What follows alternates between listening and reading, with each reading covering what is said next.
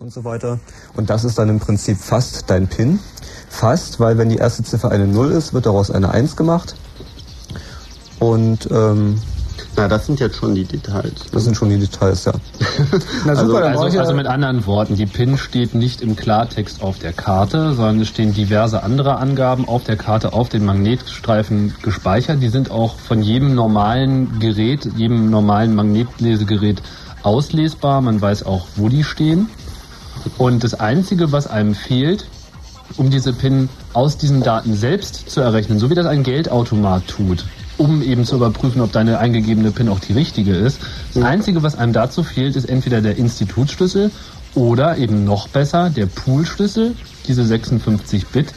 Das muss man nochmal klar sagen, die alleine, dieser Schlüssel alleine hätte man ihn, würde ausreichen, um mit jeder EC-Karte überall in Europa, überall wo ein Geldautomat steht, Geld abzuheben.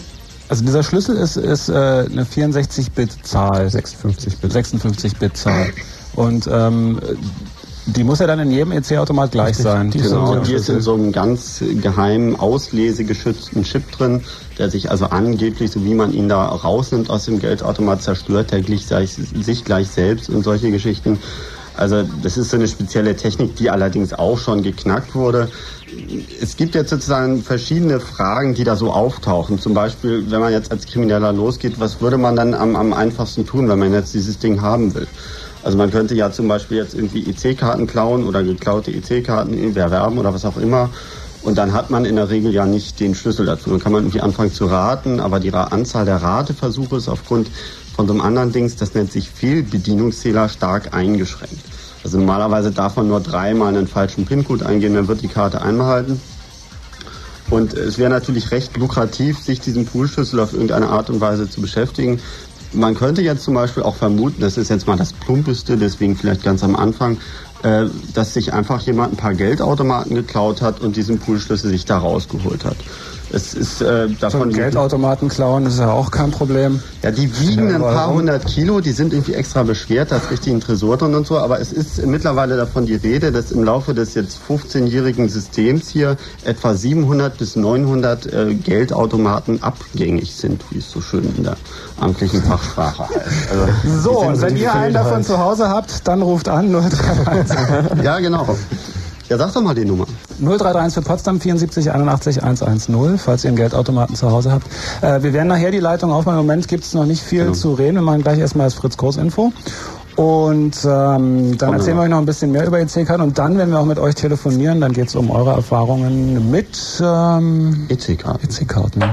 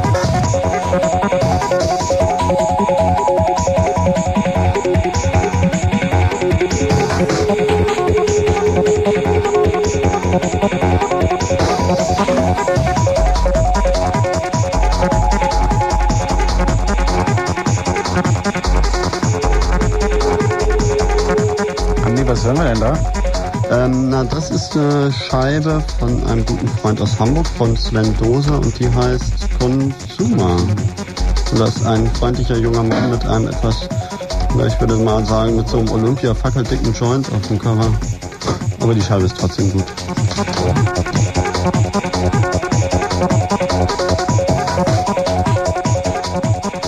Wenn Fritz in Angermünde, dann 100,1. 22.30 Uhr. Kurzinfo. Hochwasseralarm. Im Oderbruch müssen die Einwohner von etwa 40 weiteren Ortschaften evakuiert werden. Betroffen sind rund 15.000 Menschen, teilte der Krisenstab des Kreises Märkisch-Oderland mit. Grund ist ein neuer Deichrutsch bei Hohenwutzen. Sollte der Deich brechen, wäre die Flutwelle höher als alles bisher Dagewesene. Die Bundeswehr hat den bedrohten Deich bei Hohenwutzen inzwischen so weit stabilisiert, dass Helfer nun auch wieder direkt an der Wehranlage arbeiten können. Über Stunden hinweg waren lediglich aus der Luft Sandsäcke auf die mehrfach gerissene Stelle geworfen worden. Hubschrauber der Bundeswehr hatten in pausenlosem Einsatz das Material herbeigeschafft und zielgenau abgeworfen. Die Chancen, den Deich überhaupt zu retten, stünden aber trotz des erfolgreichen Hubschraubereinsatzes lediglich bei 10 Prozent. Sami Ibrahim, Frankfurt-Oder. Gegenmaßnahmen. Wenige Stunden nach dem Bombenanschlag in Jerusalem hat Palästinenser Präsident Arafat den Ausnahmezustand über die Autonomiegebiete verhängt. Außerdem ordnete er die Festnahme von Mitgliedern radikal-islamischer Gruppen an. Inzwischen bekannte sich die islamische Untergrundorganisation Hamas zu dem Anschlag. Dabei wurden 14 Menschen getötet und mehr als 150 verletzt. Angebot. Die Brandenburger Landesregierung will zum 1. Oktober 50 zusätzliche Lehrstellen in sogenannten Kammerberufen bereitstellen. Dabei handelt es sich unter anderem um Fachinformatiker und Kaufleute für Bürokommunikation. Wetter. Nacht 17 bis 14 Grad, morgen vereinzelt Schauer bis 24 Grad. Verkehr. Liegen keine aktuellen Meldungen vor. Carsten Koch mit dem Fritz Kurzinfo. Fritz präsentiert. Zwei Tage, ein Open Air und 15 Bands. Das Reizflut Open Air 97 in Lauchhammer. Am Freitag, 1. August mit Creme 21 und Lemon Babies. Samstag, 2. August, Panko, Spice, The Melons und viele andere. Reizflut Open Air 97. 1. und 2. August im Schlosspark Lauchhammer West. Tickets unter 03574 12 18 42. 03574 12 18 42. Und wer nicht mehr nach Hause kommt, der zeltet. Aber alles nur mit Fritz. Hier geht's weiter mit Chaos Radio bei Fritz, der Computer Blue Moon.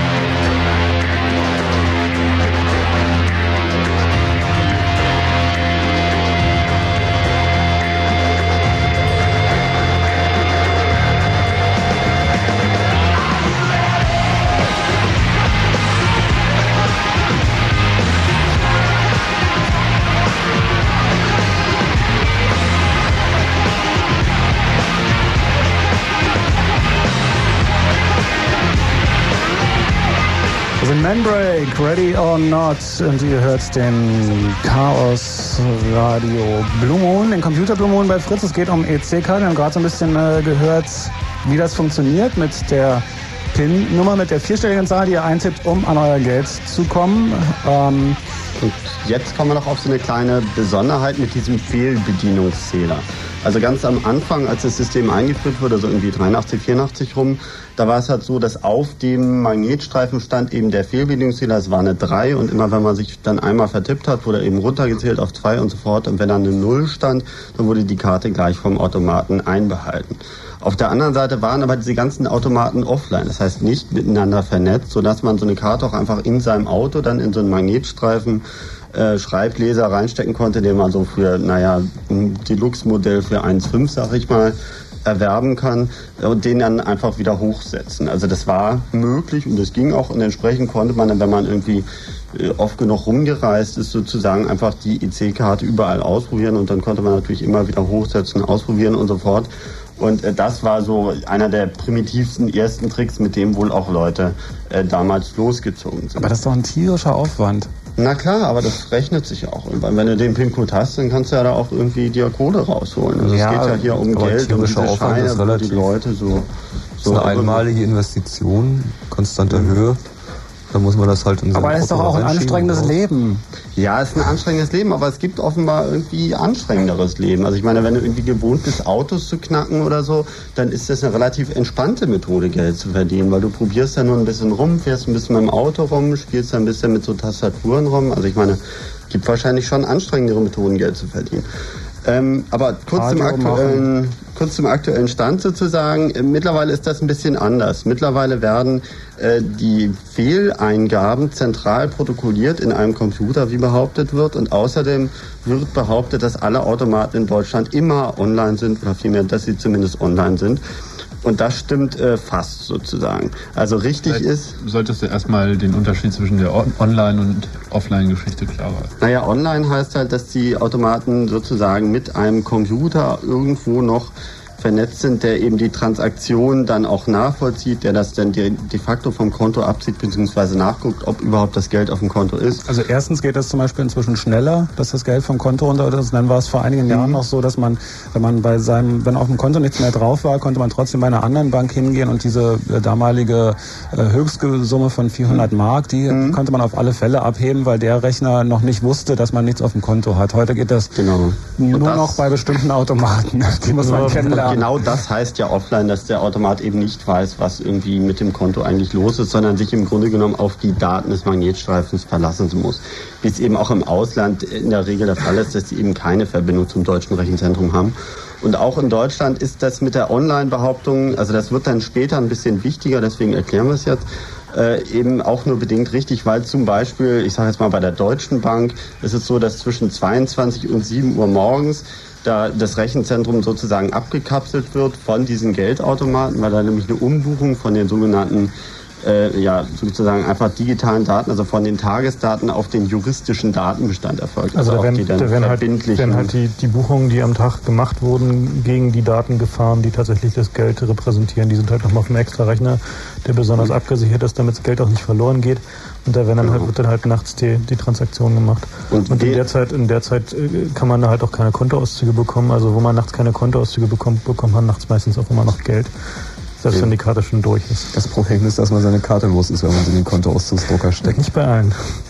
Das das aber gut, also damit ist sozusagen klar, es gibt auch weiterhin Offline-Automaten. Es gibt natürlich auch noch im Ausland Offline-Automaten. Es gibt nach wie vor diesen Fehlbedienungsfehler, der deswegen auch eine Rolle spielt auch wenn das in der heutigen Diskussion sozusagen eher unter den Tisch fällt.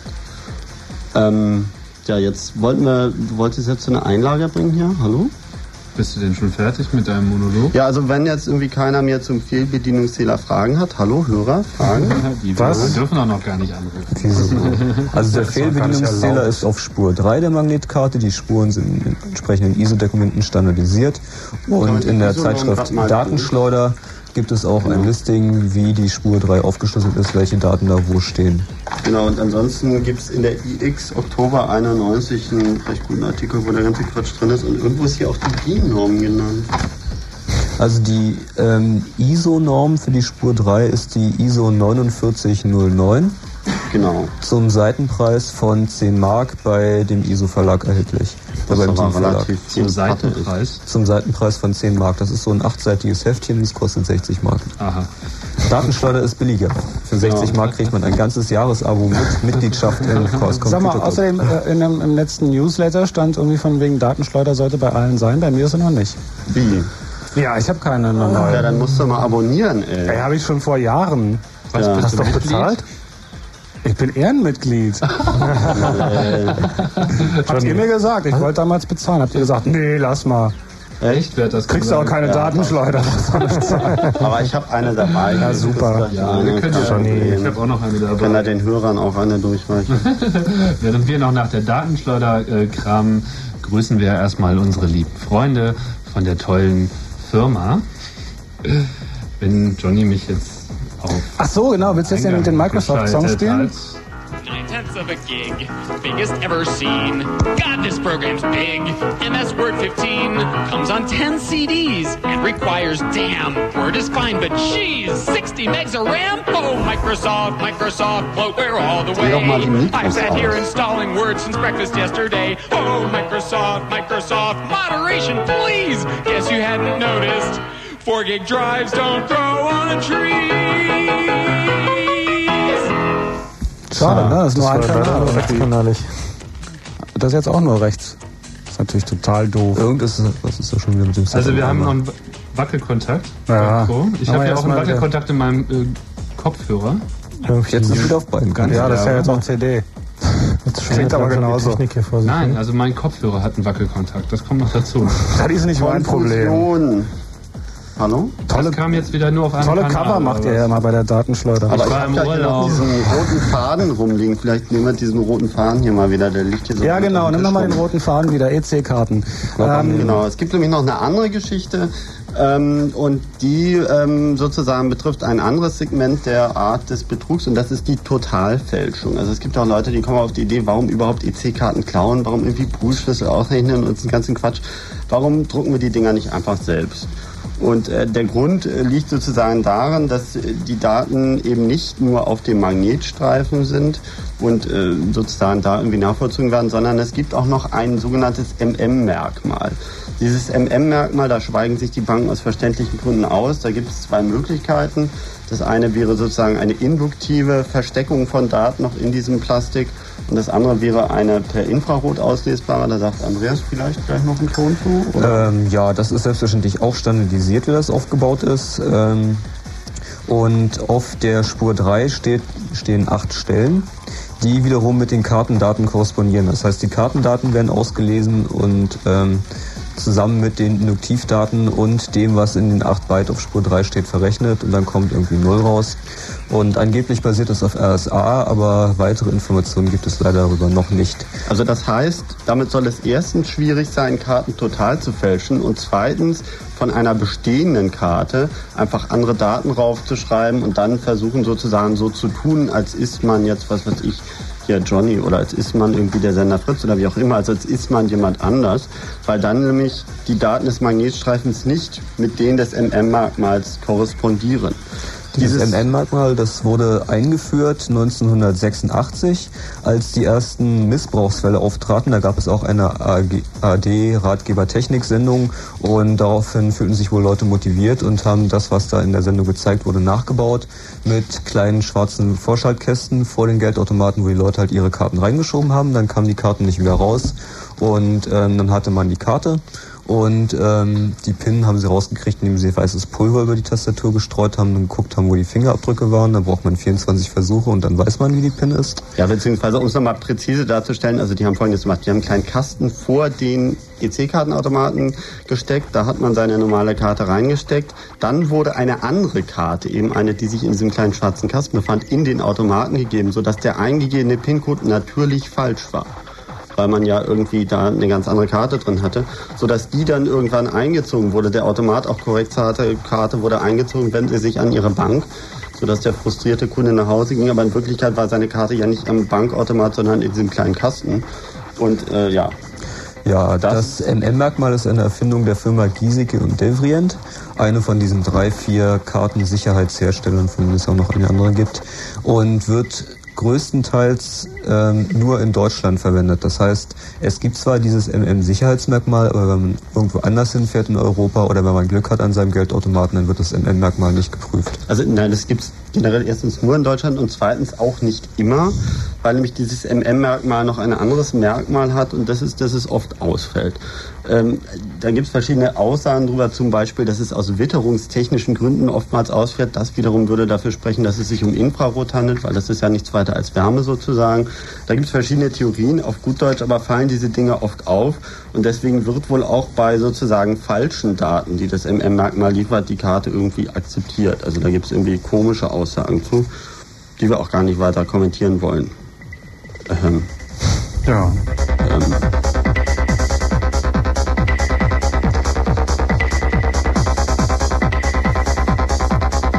trotzdem noch versuchen, von den Hörern ein Feedback zu kriegen, ob das bis hierhin verständlich war. Also, sind da schon wieder das ist immer schwierig. Naja, verstanden hat das bestimmt Stereo? keiner richtig. Ja, aber das bist nicht du. Ach so. Bist du wieder da? Ich wundere mich ja schon. Das ist nur rechts. Das Vielleicht sollte mit dem Kabel rechts. hinterherlaufen. Tja, ihr habt das mit eurer Verkabelung noch nicht hingekriegt. So. Aber alle Kabel Mikros dann vorhin ausgemacht hast, da ging es doch für einen kurzen Moment. Bist du sicher, dass da ein Stereo-Ausgang ist an dem ja. Powerbook? Ja. Hm. Das hat mit den Mikros nichts zu tun, völlig unterschiedliche Kanäle. Das kann aber nur Kabel sein. Wackel doch nochmal, zieh doch den Stecker mal so ein kleines Stück raus hinten. Den Mischpult kommt schon nichts an. Ja, na klar kommt So, jetzt geht's doch. Das ist jetzt aber wieder die CD. Achso. Das hier ist der, aber ich will, ich will den Regler runterziehen, wenn er da am Stecker rumruckelt. Das ist ja, das habe ich doch eben gemacht. Guck dir doch mal den Stecker an. Das ist schon korrekt. Der Stecker ist irgendwie rund. Ja, aber hatte zwei. Ähm, Steck doch ja, mal das ja. da rein und. Ähm, genau, nimm mal einen Kopfhörer und guck erstmal, ob das stimmt alles. So, während wir hier äh, verschiedene Steckerprobleme lösen, ganz mechanische das Probleme scheinbar. Machst du mal das Fenster ein bisschen zu? Hier ist alles voller Insekten. Hier ist alles voller Insekten? Hast du eine Fliege ja. gesehen? Hier stinkt, deswegen. Danke. Fenster zu, Fenster zu. Nein, ich meine ein bisschen das Kabel? Das ähm, gut, wir gucken mal, ob wir ein neues Kabel finden. Währenddessen könnt ihr euch überlegen, was ist euch mit EC-Karten schon passiert? Habt ihr Geschichten zu diesem Thema? Seid ihr schon mal beschissen worden zum Beispiel? Oder ähm, Ja, aber lass uns das noch ein bisschen verschieben. Ich ah, ja, gut. erstmal vielleicht doch eher die Fragen in Richtung Ah, irgendwie Funktionsweise und Geschichten. Weil wir Ach so, kommen dann jetzt- ja gleich so ein bisschen nach. In der zweiten Stunde wollten wir ein bisschen aus den rechtlichen Fragen. Und Die so rufen reden. jetzt aber schon an. Na gut, dann nehmen Sie doch mal rein. Ja, soll ich mal Wir reden gucken? doch eh nur Unsinn. Was die wollen? Was wollen die? Was Hallo, wer ist denn da? Hallo. Hallo, hier ist Christian aus Berlin. Hi Christian. Ich habe mal eine Frage zu dem DES-System. Und zwar haben die doch vor einer Weile im Internet ähm, mit sich vernetzten Rechnern diesen 56-Bit-Schlüssel geknackt. Ja. Ja. Und ähm, ich würde mal gerne wissen, warum eigentlich noch niemand auf die Idee gekommen ist, das für die EC-Karten zu machen. Doch, da sind wir ja dabei. Da wollten wir eigentlich ein bisschen später zu kommen. Ähm, das ist sozusagen das Projekt, was wir gerade betreiben. Aber wir wollten sozusagen erstmal erklären, warum.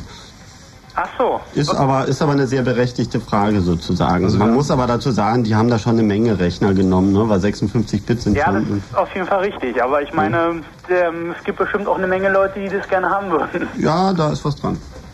Gut. Das ist Das ist mein Mikro, aber das kommt nachher noch. Also es wird, es wird Genau. auch passieren und äh, es ist auch sehr interessant zu sehen, wie derzeit die Banken darauf reagieren. Im Prinzip haben sie ja schon bekannt gegeben, dass das derzeitige Sicherheitssystem in naher Zukunft ausgetauscht werden wird. Ja. Ähm, wisst ihr eigentlich, mit, mit wie viel Bit verschlüsselt denn ähm, Pretty Good Privacy eigentlich die Daten? Das kommt drauf an, da hast du ja verschiedene Möglichkeiten zu wählen. In der sozusagen äh, bis jetzt gültigen Version 262i konntest du, also es ist ja so, dass PGP2 irgendwie Algorithmen benutzt. Ja. Insofern ist jetzt vielleicht ein bisschen ab vom Thema, aber du kannst bis zu 2048 Bit RSA wählen und dann hast du schon eine einigermaßen adäquate Sicherheit. Ja, das dauert schon ein bisschen. Genau. Gut, und dann noch eine andere Frage ähm, wegen der Datenschleuder abonnieren, aber das Gut, Ja. sagen wir jetzt nochmal für alle und nachher sowieso nochmal, die Datenschleuder gibt's zum Beispiel irgendwie 10 Mark einfach Rückporto, Probeabo, das sind dann drei Ausgaben. CCC Schwenkelstraße 85 in 20255 Hamburg oder guckt einfach mal auf www.ccc.de, da gibt's auch die Hinweise. gut. Alles klar. Okay, Christian, ciao. Das war schon eine interessante Frage. Genau. Mal gucken, ob hier noch was Interessantes ist. Ja, hier ist Karl. Ja, ja, ha, Chaos Radio. Hallo. Hi. Hier ist Karl. Ich habe mal eine ganz unprofessionelle Frage. Macht nichts. Ja, denke ich auch. Ähm, und zwar, wie sieht's aus mit einer ähm, Bankkarte aus einem ganz anderen Land? Wenn ich die jetzt in Deutschland benutzen würde, was würde mit der Karte passieren, wenn ich die in den Automaten stecke? Hat die so ein EC-Kartensymbol oder irgendwie ein Kreditkartensymbol drauf? Nee, ist eine ganz normale Bankkarte von einer Bank aus einem anderen Land. Da würde er wahrscheinlich sagen, nehme ich nicht und spuckt sie wieder aus. Er spuckt sie aber wieder aus. Was denn für eine Bank? Ähm, das ist eine kanadische Bank. Hm, Also da, da spuckt er sie im Zweifel wieder aus oder behält sie an. Oh, das möchte ich nicht. Also äh, Der spuckt die in der Regel wieder aus und sagt, dass er damit nichts anfangen. Also das ist zumindest das Verhalten, was man vom Geldautomaten erwarten würde, äh, wenn er richtig programmiert ist. Äh, Also weil in der Regel gibt es da keinerlei Kooperationen äh, in Bezug auf Bankkarten zwischen Amerika und Europa. Wo hast du denn die her, Kara? Ähm, ich war mal für kurze Zeit in Kanada und da brauchte ich ein Konto, weil ich da auch gearbeitet habe. Und man kriegt ja nicht sein Geld so auf die Hand. Man braucht ja ein Konto. Die haben ja kein Bargeld mehr, die Kanadier und die Nordamerikaner. Nee, aber wenn man ähm, Geld verdient, also da arbeiten geht, ist es wie in Deutschland. Da gibt's ja nicht mehr ähm, Lohntütchen oder so. Nee, klar. Aber die Karte, die wird er auf jeden Fall Und ausschmeißen. wenn Ich glaub kein die Konto, dann behält. keine Arbeit und wenn keine Arbeit, dann kein Konto. Es, es, ist, es ist ja auch in Deutschland in gewisser Hinsicht schon eine Neuerung, dass man äh, überall in Deutschland äh, seine Bank, also seine Bankkarte, nicht seine EC-Karte, sondern nur die institutseigene Karte äh, überall verwenden kann. Also selbst das ist noch nicht unbedingt gewährleistet. So, Ja. Kreissparkasse hier, Kreissparkasse da, so das äh, funktioniert seit kurzer Zeit, aber Kanada ist da noch außen vor und das ich wird auch dachte, nicht ich kommen. könnte jetzt mal so richtig abzocken mit meiner Dazu kommen wir später. Okay. Okay, Kara, danke. Hm? Ciao. Danke euch. Tschüss. Chaos Radio Computer Blue Moon bei Fritz. Wir telefonieren gleich nochmal weiter. Erstmal ein bisschen Infos. Ja? Oder nicht? Haben Nicht? wir denn noch ein neues Kabel hier für das Powerbook? Es ist nicht das Kabel. Hm? Es ist nicht das Kabel. Sondern? Sondern? Na, wahrscheinlich das Pult. Das Pult. Kann man nicht einen anderen Das, Eingang kann man den einfach mal einen anderen Kanal am Pult nehmen. Also angeblich Das sollte es einigermaßen funktionieren. Wir können das ja mal kurz ausprobieren. Probieren wir mal. Sound läuft. Ein Punkt hätten wir. Jetzt Das ist aber auf der anderen Seite, super. Links, tja. Hm. Tja, schade, mein Eingang an dem Pult da. Ja, wir Ja, probieren mal ich einen bastel da mal. Genau, bastel ja, ja. Wir basteln mal kurz und melden uns gleich wieder.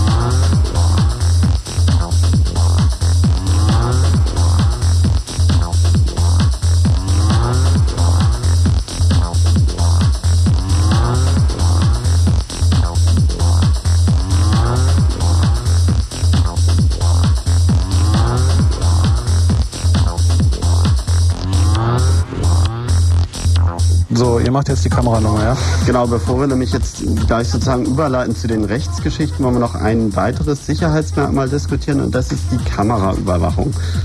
Neuerdings sind in EC-Kartenautomaten teilweise selbst in den Automaten drin oder draußen rum angebracht, so Kameras mit sogenannten Timelapse-Rekordern. Genau, und die nehmen halt die ganze Zeit von dem, was da vor dem Automaten passiert, sobald jemand eine Karte einführt, äh, halt so ein Bild pro Sekunde ungefähr auf eine Videokamera auf und äh, die Prints davon kriegt man dann halt immer vorgelegt, wenn es um irgendwelchen äh, Betrug geht. Ähm, diese Aufnahmen, also manchmal sieht man die Kameras, da hängen sie so groß an den Banken rum und manchmal sind sie halt äh, so gerade so bei Automaten von so kleinen Banken auch eingebaut, also die gucken sich halt vom Innen über einen kleinen Spiegel vom Bildschirm an, das sieht man auch nicht wirklich. Ähm, Und äh, mit diesen Bildern wird dann halt versucht, Leute zu identifizieren und äh, hochzunehmen, die halt irgendwie alle möglichen Arten von EC-Kartenbetrug machen. Äh, Wobei man dazu sagen kann, je offensichtlicher die Kamera ist, desto größer ist auch die Wahrscheinlichkeit, dass es sich um eine Attrappe handelt. Das gibt es nämlich auch. Ja, aber so an Schwerpunktautomaten, wo halt irgendwie Gut, Probleme gehäuft auftreten, da funktionieren die Dinger in der Regel. Und ähm, also äh, jede Buchung an dem Automaten wird ja mit einem Timestamp, also mit, einem Zeitstempel äh, auf dem Drucker hinten im Automaten protokolliert. Das hört man immer, wenn man irgendwie was in dem Automaten macht, hört man es hinten immer so. Das ist der Neunadeldrucker, der halt die, die ganzen Transaktionen nochmal Ach, Ich dachte immer, das ist der Typ, der mein Geld zählt. Nee, das ist mhm. der, der ein Geld druckt. Und ähm, diese Sachen werden dann mit dem Timestamp von dem, äh, von dem Videorekorder verglichen und da gibt es dann auch interessante Verdächtigungen, äh, die halt falsch geäußert werden, wenn zum Beispiel der äh, Zeitstempel auf dem Videorekorder nicht mit dem Zeitstempel auf diesem Drucker übereinstimmt. Da wurden dann wohl schon mehrere Male Leute äh, fälschlich beklagt. Äh, ja, wobei das ist, also vielleicht noch so mal auszuführen, das ist ein schwieriges Problem. Also auf den Videobildern ist immer eingeblendet Datum, Uhrzeit und wenn die Uhrzeit des Videorekorders einfach mal falsch geht um zwei Minuten, dann kann es dann zu falschen Vorzuordnung kommen. Es gibt zum Beispiel einen Gutachten oder eine, einen Fall, den ich auf dem Tisch habe, da hat jemand also irgendwie am Automaten Geld abgehoben und äh, das Geld wurde aber komischerweise seinem Konto nie irgendwie abgehoben. Also es wurde seinem Konto nie irgendwie abgezogen. Und jetzt wird er verdächtigt, irgendwie mit einer fremden Karte da abgehoben zu haben. Und also da fängt es dann irgendwie so an. Und ob solche Videobilder überhaupt beweiskräftig sind, Riesenproblem und Geschichten. Aber gut, ähm, die Überwachungstechnologie. Vielleicht sollte man gleich noch die andere Seite dieser äh, Kameratechnologie erwähnen, dass halt äh, nicht nur äh, die Banken sich halt Kameras bedienen, sondern halt auch alle möglichen Betrüger die halt kleine Videokameras an Automaten installieren, um halt die PIN auszuspähen. Aber da und den Leuten. Nein, wieso? Das passt doch eigentlich dazu. Naja. Also die der Trick ist halt sozusagen der simpelste Taschenspielertrick, den man sich vorstellen kann. Dann halt eine kleine Kamera, die guckt halt auf deine Hände, welche PIN du eingibst und dann wirst du halt angerampelt, der wird deine Karte gezockt so, und dann wird die halt mhm. hinterher leer gemacht. Ähm, ging vor ein paar Monaten, fast einem Jahr auch durch die Presse und äh, ist wohl aber immer noch in Anwendung, weil halt der Trick so simpel ist, dass sich da auch niemand gegen wirklich wehren kann. Es denn man beugt sich halt so weit darüber, dass halt die Pin nicht äh, ausgespielt werden kann. Ja, wobei dann müssen wir gleich auf den Deluxe-Fall eingehen. Nämlich in Hamburg gab es diesen schönen Fall, da hat ein äh, Tankstellenpächter seine Raumüberwachungskamera auf eben sein POS-Terminal gerichtet. POS sind diese Point of Sale, wo man ja auch mit seiner EC-Karte mittlerweile mit PIN-Code dann eben zahlen kann, sich sogar Geld sozusagen rausgeben lassen kann und äh, hat also so äh, den PIN-Code erfahren, eben durch seine Raumüberwachungskamera und hat nebenbei noch den Magnetstreifen unter dem Tisch mit einem kleinen Laptop kopiert, eben zwischen der Kabelverbindung zwischen diesem kleinen Terminal und seiner Kasse. Und äh, das ging dann sozusagen auch in die Rechtsgeschichte ein. Aber das fiel irgendwann auf, weil eben die ganzen Leute dann irgendwie Probleme mit ihren Karten hatten und alle hatten eben gemeinsam das R, der Tankstellenpächter und so fort. Kommt ihr später zur Haftung oder kann ich da mal genau, eine Zwischenfrage da kommen, stellen? Wir, da kommen wir später zu. Das wollen wir eigentlich jetzt in der zweiten Stunde machen. Die ist ja entweder jetzt. du nimmst jetzt, nee, die ist jetzt noch nicht. Entweder du nimmst jetzt noch einen Hörer oder du machst noch ein bisschen Musik und dann, weil das ist echt ein altes Kapitelchen. Wir noch das File-Sharing ausschalten und dann... Das ist schon Wir können nur noch mal diesen Versuch mit dieser katastrophalen... Oh. Das wollte ich aber nicht hören jetzt. Nee, das ist aber egal, Hauptsache, also es geht ja darum, es geht ja darum, dass wir hier einen Laptop haben, der jetzt endlich funktioniert. Und äh, das, das war nicht der Laptop. Sind jetzt Mods oder MPEGs ja. oder was ist das? Das sind jetzt äh, MPEG 3s. Jetzt hören wir gleich was aus dem Film Akira. Wir haben aber auch wieder Mod-Files dabei von unserem äh, Hauskomponisten, der schon äh, in einer der letzten Sendungen äh, sehr interessantes Material geschickt hat. Da haben wir wieder was Neues. War das der, der, der auch mal hier war? Genau. Ah ja. Und dann äh, werden wir uns das auch noch anhören. Jetzt erstmal Akira.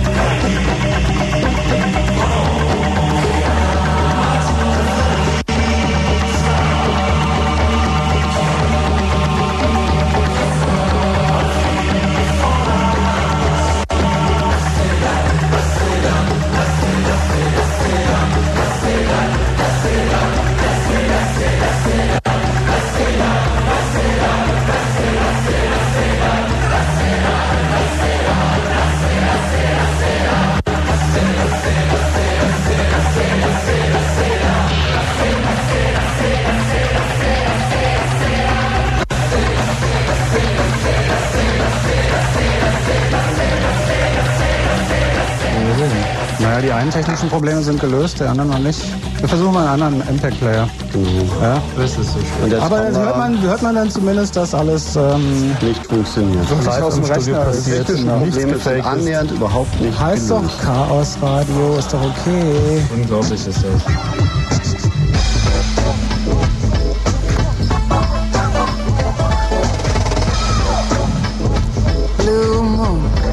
Eine Minute nach elf und ihr hört Chaos Radio, den Computer Blue Moon bei Fritz. Es geht um EC-Karten, Sicherheit, wie funktionieren die Dinger eigentlich und was jetzt Thema in der zweiten Stunde? Und jetzt kommen wir endlich zur Haftungsfrage, nämlich zum eigentlichen Problem, die diese Karten mit sich bringen.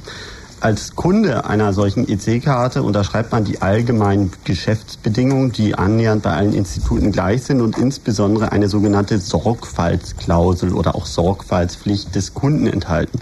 Das heißt, als Inhaber einer EC-Karte verpflichtet man sich, den PIN-Code, das also einem ermöglicht, am Geldkarten Geldautomaten Geld abzuheben, eben niemanden mitzuteilen, nicht zusammen mit der Karte zusammen in einem Portemonnaie aufzubewahren, nicht auf die Karte zu notieren und so weiter und so fort, was ja auch erstmal alles verständlich und vernünftig klingt.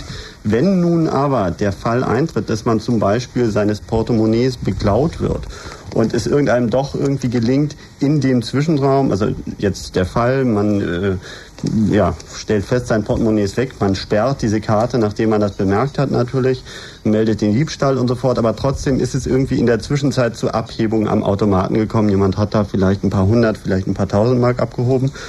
Und ähm, nun hat man sozusagen für diesen Zwischenzeit ein Problem. Man muss nämlich seiner Bank wegen dieser Sorgfaltspflicht beweisen, dass seinem geklauten Portemonnaie eben kein Zettel mit dem PIN-Code beilag, dass auf seiner Karte nicht der PIN-Code notiert war und so fort. Und das kann man in der Regel natürlich nicht, weil was ähm, das Portemonnaie ja gerade ausmacht, ist, dass es irgendwie weg ist.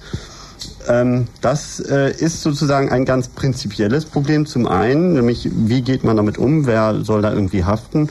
Und zum anderen äußert sich das dann so, dass also alleine uns hier so ein paar hundert Fälle mittlerweile vorliegen, die sich im Laufe der Jahre so angesammelt haben, wo eben Leuten genau das passiert.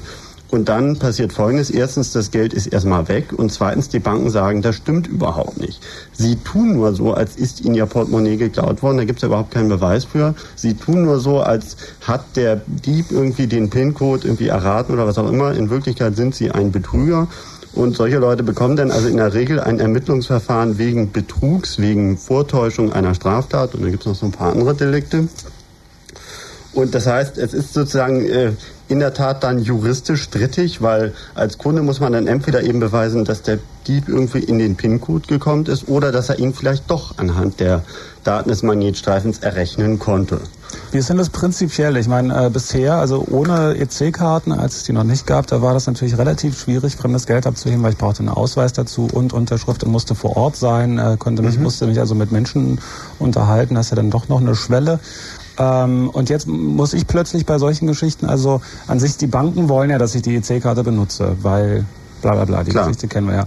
Und trotzdem bin ich in der Nachweispflicht, wenn damit irgendwas passiert. Das ist ja eine, eine rechtlich äh, völlig neue Situation. Also die wird ja jetzt noch öfter auf uns zukommen mit digitalen Medien und so weiter, Genau. dass man was nachweisen muss, was eigentlich nicht nachzuweisen ist. Also ich kann ja, wie soll ich beweisen, dass ich, dass ich keinen Zettel in, in meinem Portemonnaie hatte? Das ist so gut wie unmöglich. Ja klar, ich meine, das äh, steht und fällt ja sozusagen mit der Behauptung der Banken, dass eben dieser PIN-Code völlig sicher sei und dass es eben völlig unmöglich ist für einen Dieb, an so einen PIN-Code zu belangen.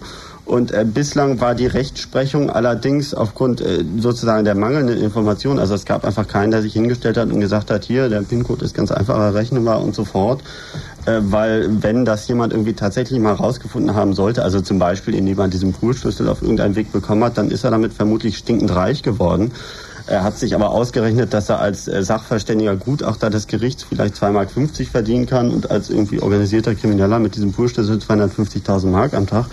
Äh, dann irgendwie, ja, da hat es irgendwie nicht so richtig, ist es nicht richtig vorangekommen. Und jetzt gab es dieses Jahr sozusagen ein relativ spektakuläres, äh, spektakuläres Gerichtsurteil, wo eben erstmals ein Oberlandesgericht gesagt hat, Moment mal, da gibt es irgendwie doch Möglichkeiten und in diesem Fall das Institut dann eben dazu verdonnert hat, den Betrag doch zu zahlen und so fort. Das war ein Fall bei der Postbank wo äh, A sozusagen der Mensch relativ flüssig beweisen konnte, dass ihm die Karte also geklaut wurde, weil die wurde ihm nämlich an seinem Arbeitsplatz geklaut und B, dass er also diesen Zeitpunkt, wo die ganzen Abhebungen gemacht wurden, er da gar nicht ähm, ja, das sozusagen gar nicht äh, gemacht haben konnte und auch keiner seiner Angehörigen und so weiter und so fort. Und ähm, jetzt kommen wir vielleicht ähm, gleich ein bisschen darauf, also was da vor Gericht passiert ist, ist zum einen, dass dieser Fall natürlich Ellen äh, seitenweise irgendwie ähm, erörtert wurde, vor allem aber, dass es eben zwei Gutachter gab, die jeweils untersucht haben, was für Möglichkeiten der Dieb denn hätte, auf diesen PIN-Code zu kommen. Zum Beispiel eben durch Ausspähen, zum Beispiel eben äh, durch diese Geschichten, die wir vorhin erzählt haben mit den Kameras und den Ölflecken auf der Tastatur und so fort. Aber diesen Fall zeichnete aus, dass der Benutzer, also dem die Karte geklaut worden war, damit noch überhaupt nie an einem Geldautomaten Geld abgehoben hatte, weil er nämlich den PIN-Code vor zwölf Jahren, als er ihn mitgeteilt bekommen hat, gleich vernichtet hat. Und das war sozusagen das ausschlaggebende Argument, weil das konnte er auch beweisen, dass er damit noch nie Geld abgehoben hatte. Seine Frau konnte bezeugen, dass er diesen PIN-Code gleich in eine Tonne getreten hatte. Und äh, ja, da standen sie erstmal da und haben dann irgendwie sich überlegt, hm, ja, Missbrauch schön, ja, vorhanden und ähm, Ausspähen geht irgendwie nicht, also muss es noch andere Möglichkeiten geben.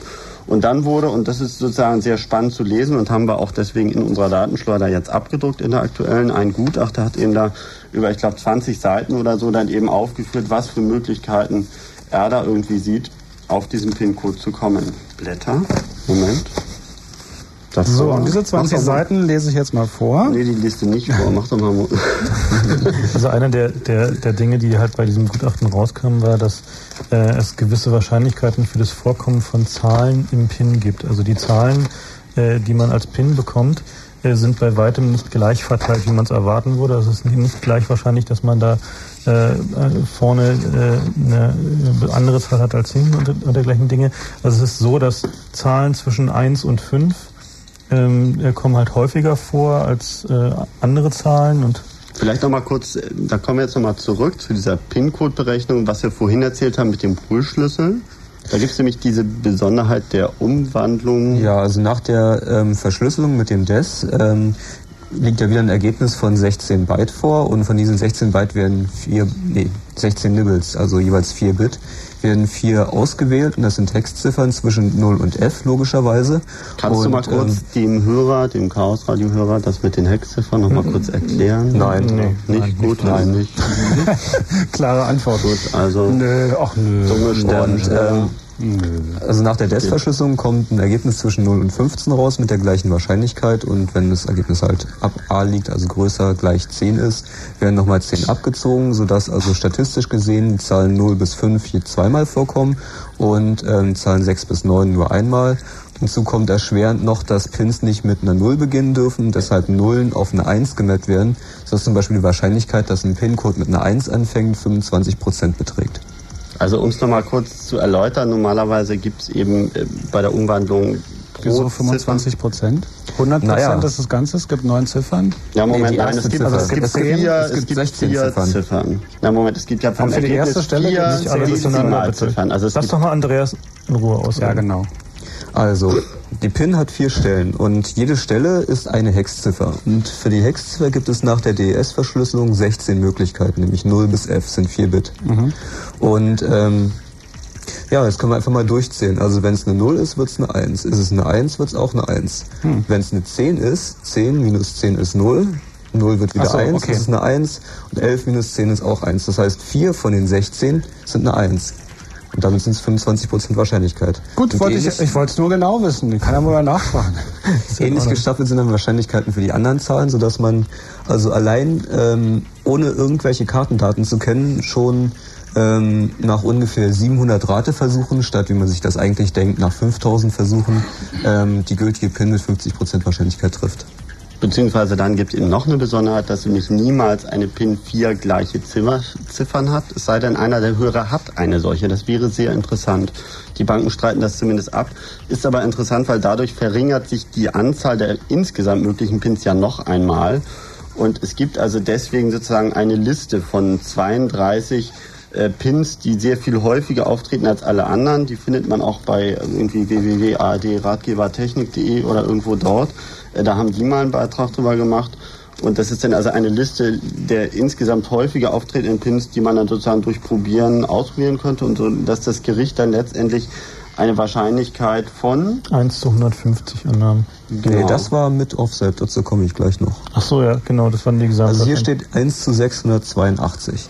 Also allein alleine mit den allein ähm, aus dem blauen raus, aus der aus dem generellen Berechnungsverfahren. Jetzt kommt aber noch was dazu. Nach der, nachdem ähm, die Kartendaten mit Test verschlüsselt wurden, ähm, hat man ja den PIN, wenn mit dem Institutsschlüssel verschlüsselt wurde. Wird mit dem Poolschlüssel verschlüsselt, ist das Ergebnis natürlich ein anderes. Aber da man ja bei seiner Bank und bei anderen Banken denselben PIN hat, kommt dann noch mein sogenannter Offset ins Spiel. Der steht auf Spur 3 der Karte. Das heißt, ähm, bei Pool-Schlüsselüberprüfungen wird hinterher noch der Offset drauf addiert und dann ergeben sich wieder Zahlen, die genauso verteilt sind wie die Originalpins. Das heißt, 0 am Anfang tritt nicht auf. Die Wahrscheinlichkeiten, die bei der Berechnung mit Institutsschlüssel als auch die bei Berechnung mit Poolschlüssel verwendet werden, zusammenfasst, kommt man auf eine Wahrscheinlichkeit von 1 zu 150. Das ist nicht so viel, wie die Banken immer behaupten. Das ist deutlich weniger, als die Banken immer behaupten. Ähm, also, Lotto spielen, sehr viel unwahrscheinlicher, da sechs Richtige zu haben, als bei äh, vier Richtige bei der PIN-Nummer. Wollen wir jetzt langsam mal die Telefone aufmachen? Ja, klar. Ja? Wäre eine Möglichkeit. 0331 für Potsdam. Ich kann es auch so machen. Die Fritz Hotline ist geschaltet. 0331 für Potsdam 74 81 110. Ihr könnt jetzt anrufen und uns von euren Erfahrungen mit EC-Karten berichten. Wenn ihr irgendwelche guten Geschichten, witzige, ähm, interessante Geschichten habt, ruft uns an. Und wenn ihr eine vierstellige, also mit äh, wenn ihr eine vierstellige PIN-Nummer habt, falls es jemanden gibt, der viermal die gleiche Zahl als PIN-Nummer hat, das würde uns auch interessieren. Bis wir mit euch reden, bisschen Goldie.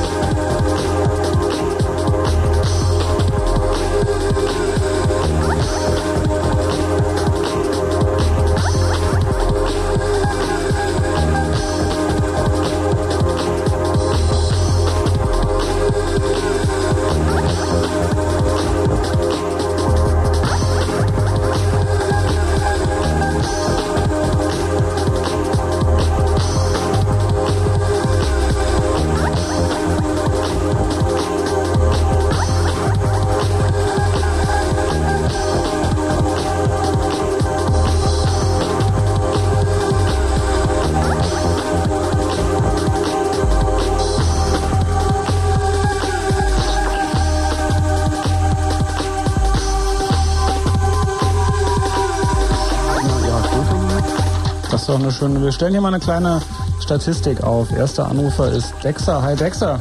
Hallo Johnny. Was ist denn die erste Ziffer deiner PIN-Nummer? Ah, sag ich doch gar nicht. Na, wieso Nur die nicht? erste Ziffer. Nur die erste nicht. Ziffer. Wir Ja, brauchen wir ja gar nicht. Ähm, kleinen Moment, ähm, die 4. vier. Okay, wir schreiben das nur auf, um eine kleine Statistik nachher zu haben. Ach so. Wir wissen ja nicht, wie du heißt, wo du wohnst. Ja wurscht. Und deine Frage? Ich kann ja zum Beispiel, wir können ja unsere auch mal sagen. Obwohl bei uns weiß man ja, wer wir sind. Da wird die Gefahr ja noch größer. Also ich habe eine EC-Karte, wo Ich die erste eine- Ziffer eine 1 ist. Ähm, ich habe zwei EC-Karten, also eine, wo so, so eine ganz normale, also so eine Sparkassenkarte und ähm, dann eine EC-Karte und die fangen beide mit 1 an. Aha. Also schon nochmal drei Einsen hier. Und bei euch? Vier. Vier? 4. Ich habe keine EC-Karte, ist mir viel zu unsicher. Sag deine. Ich habe keine EC-Karte. Okay, Frank? Äh, zwei und vier. Zwei und vier. Guck mal, haben wir schon dreimal die vier, dreimal die eins. Ja. Na gut. So, jetzt äh, Frank, deine zweite Ziffer. Gute Frage. Dexter, du wolltest aber was ganz anderes erzählen eigentlich. Ja, genau. Und zwar hatte ich mal, also ich war mal bei der Bank Mhm. quasi, wollte halt Geld abholen, war bei einer fremden Bank, also nicht bei meiner Hausbank. Mhm. Hab dann meine Karte reingesteckt, hab dann so gesagt, ja, gib mal Geld und so. Und haben wir dann erstmal drei Minuten gewartet, vier Minuten gewartet, fünf Minuten gewartet, dann habe ich Abbruch, Abbruch gedrückt. Ähm, naja, und kam die Karte raus und quasi bin ich dann zum Kontoauszugsdrucker und einen Tag später gegangen und das Geld war, war abgebucht, 100 Mark. Oh. Ja, war irgendwie lustig.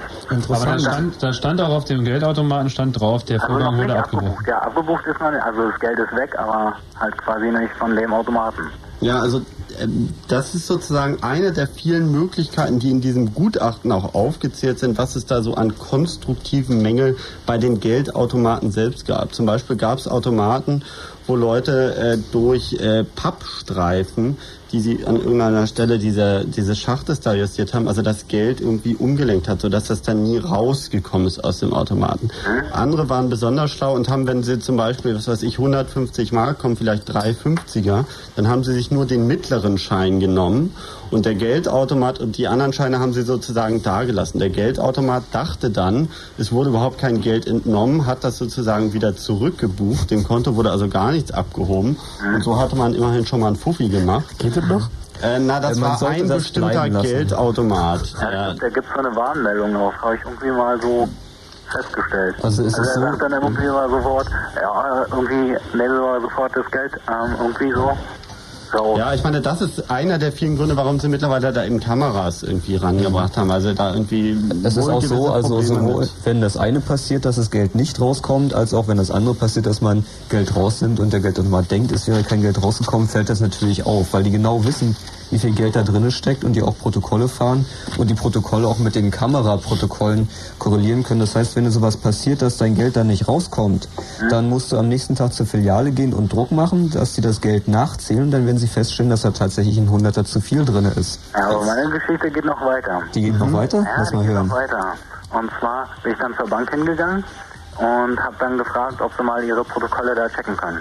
Mhm. Und ähm, haben sie noch gemacht und haben nichts gefunden. Also sie haben dein Geld sozusagen nicht gefunden. Genau. So, und dann bin ich zu einer anderen Bank gegangen Mhm. und habe da mal gefragt, ob sie das machen können. Ähm, das hat dann erstmal gedauert. Und da hat sie mir, hat die, hat die Frau mir am Telefon gesagt, ähm, ja, wäre auch nichts zu finden. Und dann nach monatelangen, also nach einem Monat irgendwie, nach äh, Rechnungsabschluss, war mein Geld letztlich wieder da. Mhm. Also die 100 Mark. Ähm, bei welchen Banken hast du gefragt, ob das Geld da ist, da wo der Geldautomat stand? ähm, Deutschen Bank. Also Sekunde, ähm, langsam. Ist das die Bank, also auch die Filiale, wo, Wo- der Geldautomat du stand, wo das Konto? passiert ist? Oder? Wo hast du Äh, dein das Konto? weiß ich eben nicht. Nee, also bei dem, bei dem, mit dem Abbruch, das war die Grundkreditbank. Ah ja. Hast du die mal gefragt, ob sie das Geld wiedergefunden haben? Ähm, na, bei der war ich. Oh, die haben einen Riesensitz. Ähm, nee, bei der, bei der war ich und ähm, die hat dann angerufen und hat gesagt, nee, haben wir nicht gefunden. Hm. Weißt du noch ungefähr, wann das war? Ähm, wow. Ähm, dieses Jahr noch irgendwie Dieses Jahr. Februar. ich meine, es, es gibt eine Menge Fälle. Wir, wir führen nämlich ja sowieso so eine kleine Sammlung durch. Es gab ja auch bei der Berliner Bank wohl ein paar Fälle, oder war es Berliner Sparkasse? Moment. Die mit den Kontoauszugsdruckern oder welche Nummer? Nee, die, wo irgendwie die Geldautomaten mitunter mehr Geld so, ausgespuckt haben, als sie Mhm. eigentlich sollten. Und die Bank hat dann irgendwie so eine Stellungnahme abgegeben, wir haben da aus Versehen einen Chip von einem Spielautomaten eingebaut. Oder irgendwie so ein Bullshit haben die denn da. Also das Halt ist so die, die, die Stand, die Vielleicht Standard, bauen sie demnächst ja auch noch Hebel rechts an die Geldautomaten. also die Standardausrede bei Banken, wenn sie ein Softwareproblem in Geldautomaten haben, ist immer, also was sie der Presse sagen, da wurde versehentlich irgendwie die Software von einer Zapfsäule von einer Tankstelle eingebaut oder die Software von einem Spielautomaten bei. Das ist ein totaler Blödsinn. Es gibt äh, zwei Leute, die im, im äh, WWW-Chat äh, ihre alten PIN-Nummern von alten Karten durchgegeben haben. Die fangen beide mit 1 an. Ich schreibe also mal hier für die Statistik zwei weitere Einsen auf. Die kannst du uns gleich mal, wenn wir wieder Lala machen. Aber wir haben da noch einen zweiten Hörer im Dings, oder nicht? Ja. Hattest du da Man sollte übrigens Dexter, wir sagen jetzt schon mal Tschüss, ja? Alles klärchen. Danke, ciao. Man sollte vorsichtig sein mit der Rausgabe seiner alten Pins, weil es nämlich durchaus sein kann, wenn man zum Beispiel mal eine Kundenkarte hatte, dann eine PIN hatte und dann später eine EC-Karte bekommt, dass man eine EC-Karte mit derselben Kartenfolgenummer bekommt. Das ist dann zwar eine andere Karte, aber es äh, sind dieselben Kartendaten. Die Bankleitzahl ist gleich, die Kontonummer ist gleich und die Kartenfolgenummer ist gleich. Was heißt, die PIN ist gleich. Also mir ist das passiert. Ich hatte bei der Deutschen Bank eine Kundenkarte, dann eine Weile später eine EC-Karte und hatte eine identische PIN. Guck an. Mhm. Womit wir aber nicht verhindern Das war welche? das war, wo wohnst du? Äh, Martin, hi Martin. Ja, hallo. Oh, du klingst ja kräftig. Ja, bist du kräftig. Ihr klingt recht leise an meinem Telefon. Hm. Ähm, da kann ich nichts dran ändern gleich. Da ist bestimmt wieder ein Kabel kaputt. wenn, du, wenn du uns nur rechts in deinem Telefon hörst, dann ist das Kabel. äh, was hast du erlebt mit ECK? Achso, was ist denn deine erste Zahl? Ja, die habe ich vergessen. Hm, schade. Ja, ist egal, nee, ich kann euch meine alte sagen. Ja. Sag mal. Die ist 8838. Danke. Mhm, schön. Mhm. Ein echter Ausnahmefall. Mhm. Ja, ja, das merke ich. Und was war ja, deine ich hätte, ich hätte eher ein anderes Problemchen. Ihr redet zwar gerade über EC-Karten, aber ich beschäftige mich mehr mit Telefonkarten, Mhm. die zu knacken. Und da habe ich mir schon so ein kleines Lesegerät besorgt, ein Schreibgerät. Äh, Aber für, für meine- äh, Telefonkarten? Wie soll denn das gehen? Ja, ach Lass so, den Jungen mal noch erstmal ausreden. Ja. Ich dachte, ihr habt davon Ahnung. Meine erste Frage ist nämlich, also ich habe mir aus dem Internet und so schon ein bisschen Datenmaterial besorgt und Infoblätter, aber niemand kann mir so richtig sagen, ob man eine Telefonkarte überhaupt wieder richtig aufladen kann. Aufladen kann man sie in der Praxis nicht. Theoretisch wurde mal versucht, das einzubauen, um die Karten zu recyceln. Das ist aber Unsinn, wird mittlerweile nicht mehr gemacht. Und ähm, was man natürlich machen kann, ist Karten nachbauen. Aber das ist halbwegs kompliziert. Und illegal. Und, und dass man irgendeinen Rohling nimmt, das gibt's ja sicherlich auch, äh, das sind ja nur irgendwelche äh, so Counterkarten, irgendwelche Counterprozessoren, die nicht hexadezimal rechnen, sondern oktal. Na, du wirst Schwierigkeiten haben, eine Karte zu finden, die ähm, einen eigenen Takt hat. Also eine eigene Taktgenerierung auf dem Chip. Also müsste man, wenn überhaupt, dann höchstens da irgendwie ein, also ein Computer dranhängen, ein Laptop oder so, der das simuliert. Also da Nein, gibt es also so noch wie es diesen in der Kartenschacht und ähm, in der Praxis macht man das so, dass man einen Controller und einen Taktgenerator auf die Karte draufbaut und die dann abschleift, sozusagen eine Aussparung in der Karte unterbringt. Mhm. Also um es nochmal kurz zu, äh, ist es relativ primitiv. Du brauchst einfach nur den Datenverkehr zwischen einer ganz normal käuflich erworbenen Telefonkarte und der Kartenzelle mitprotokollieren und den nachbilden. Und mehr braucht man da eigentlich gar nicht zu, zu sagen. Ach so. Weil alles andere wäre illegal. Der Rest der Illegale Information Dinge findet sich in der normalen Tagespresse immer mal wieder, wenn sie irgendwelche Leute hochziehen. Da findest du dann hübsche Bilder von den Karten, die sie hochgenommen haben. In der BZ sind oft solche Dinge drin. Naja, die lese ich nicht. Ja, sollte man gelegentlich tun. Zumindest wenn man Telefonkarten fälschen will. Martin, danke. Alles klar, tschüss. Ciao. Und morgen werden alle BZ-Leser als Telefonkartenfälscher verhaftet. Äh, eine 2 haben wir hier noch aus dem Chat. Eine 2 ist dazu gekommen, die ist neu. Ähm, so, wer ist da? Hallo, hier ist Chaos Radio. Ja, hallo, hier ist Manfred. Manfred, was ist denn deine erste Ziffer? Meine ist die 2. Auch eine 2. Mhm. Nicht schlecht. Nicht schlecht, ja. Ganz gut, die 2. Gut, ja.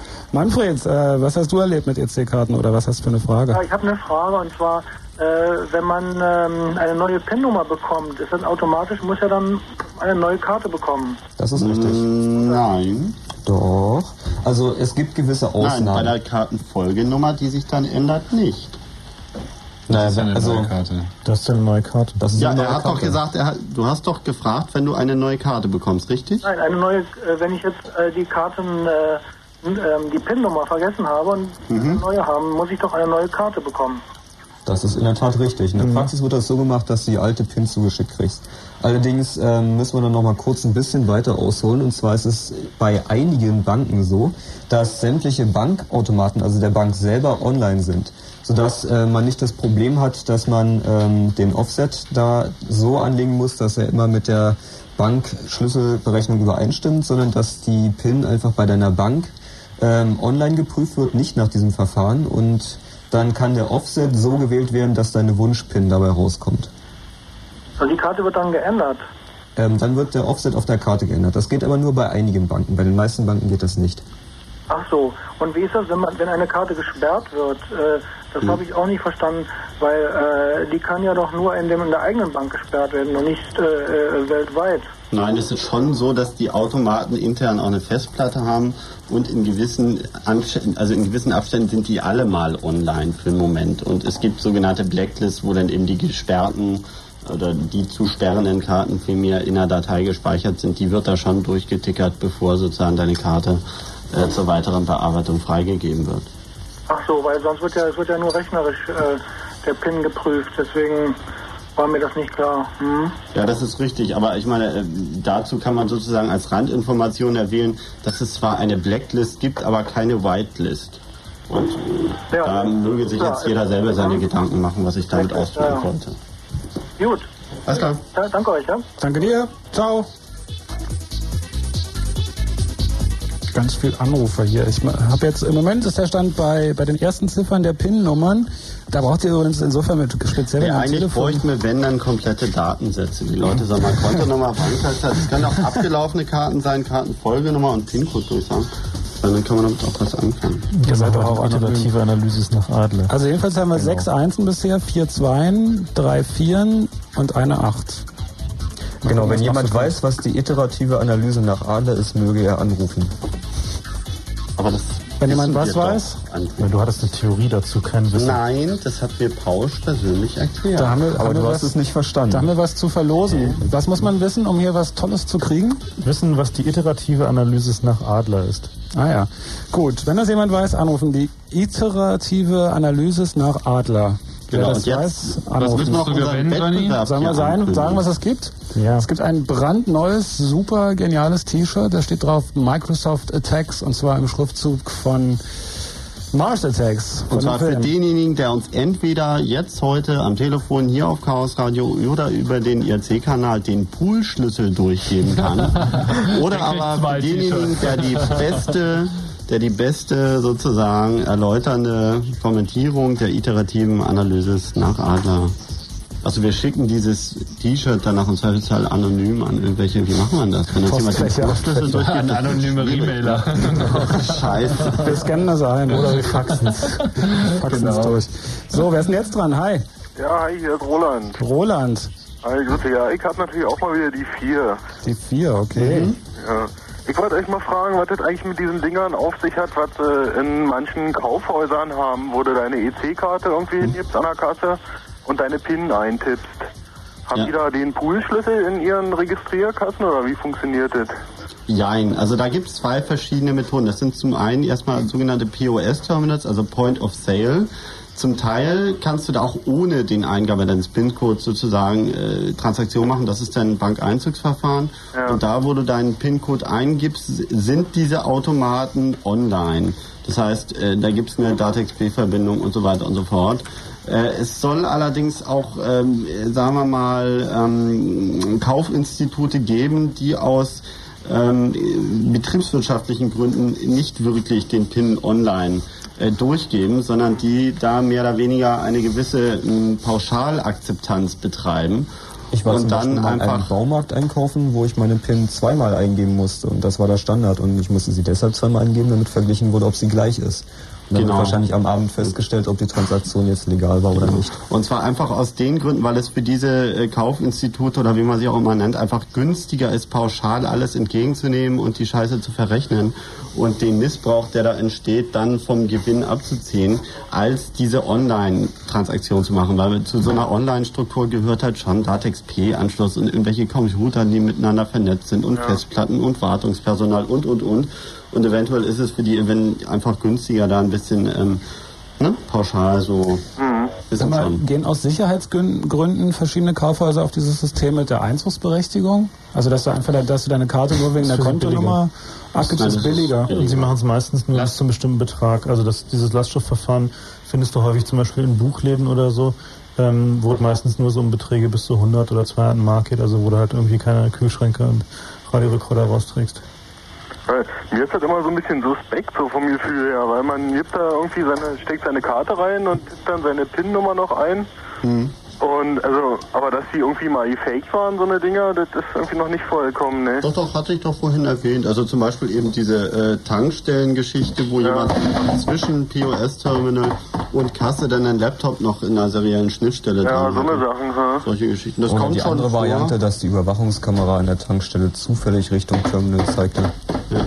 Sag mal, Frank, was das? Was willst du denn hier eigentlich? Fritz fällt gerade auseinander, kann auch nichts Roland, ich sag schon mal Tschüss zu dir. Ich habe noch eine andere Frage. Ja? Und zwar lesen die EC-Automaten noch irgendwelche Hardware-Merkmale? Sprich, irgendwie gucken die sich dieses komische Hologramm an? Oder kann man Nein, nur Franken Rohling beschreiben? Und Die gucken sich nur noch das, was wir vorhin kurz erwähnt haben, ich weiß nicht, ob du das schon zugehört hast, dieses MM-Merkmal an. Das ist also ein nicht optisch wahrnehmbares, äh, in der Karte eingebautes irgendwie Merkmal. Das ist entweder eine induktive Geschichte, also mit Magnetspuren sozusagen, oder eben Infrarot.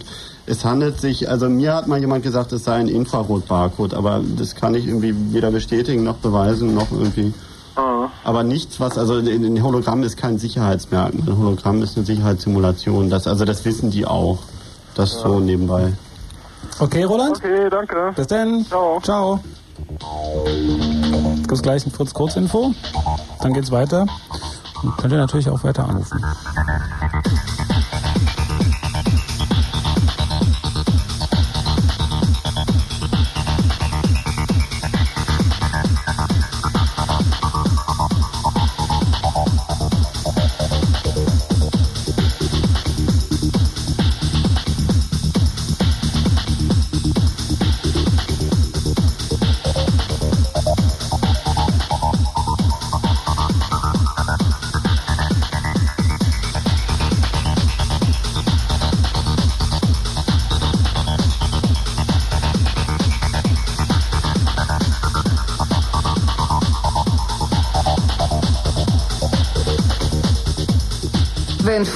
In Angermünde, dann 100,1. 23 Uhr 32.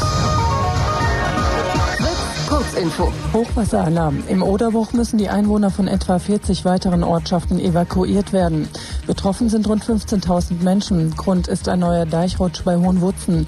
An der beschädigten Stelle sind Hubschrauber der Bundeswehr im Einsatz. Sie werfen Sandsäcke ab, um einen Dammbruch doch noch zu verhindern. Gegenmaßnahmen. Nach dem Bombenanschlag in Jerusalem hat Palästinenser Präsident Arafat den Ausnahmezustand über die Autonomiegebiete verhängt. Er ordnete auch die Festnahme von Mitgliedern radikal-islamischer Gruppen an. Inzwischen bekannte sich die Hamas zu dem Anschlag. Dabei wurden 14 Menschen getötet und mehr als 150 verletzt. Anklage, der mutmaßliche serbische Kriegsverbrecher Kovacevic wurde heute erstmals dem UNO-Tribunal in Den Haag vorgeführt. Bei der Anhörung beteuerte er seine Unschuld. Kovacevic war vor drei Wochen von einem SVOR-Kommando in Bosnien festgenommen worden. Er soll für die Vertreibung, Internierung und Ermordung von Moslems und Kroaten in der Prijedor-Region mitverantwortlich sein. Angebot. Die Brandenburger Landesregierung will zum 1. Oktober 50 zusätzliche Lehrstellen in sogenannten Kammerberufen bereitstellen. Dabei handelt es sich unter anderem um Fachinformatiker und Kaufleute für Bürokommunikation. Wetter. Nachts 14 bis, nein, 17 bis 14 Grad, morgen vereinzelt Schauer bis 24 Grad. Verkehr. Berlin-Spandau, die Freibrücke ist wegen Bauarbeiten bis 6 Uhr in Richtung Charlottenburg auf einen Fahrstreifen eingeengt. Und Brandenburg-Frankfurt oder an der Grenze nach Polen gibt es aufgrund des Hochwassers an folgenden Stellen keine Abfertigung. An der Stadtbrücke Frankfurt oder Küstrin, Kiez und Hohenwutzen. Das war Kerstin Koch. Ja, ich wollte die ganze Zeit mal Hättest du doch gemacht. mein Geht Gott, doch. ich dachte, ich schaff das noch. Äh, Kerstin Koch mit dem Fritz Kurzinfo. Fritz präsentiert. präsentiert. Big Beats in Berlin. The Chemical Brothers. Live in Berlin. The Chemical Brothers. Mittwoch, 20. August in der Arena in Treptow. Synthetisiert, katalysiert und explodiert durch Fritz. Fritz.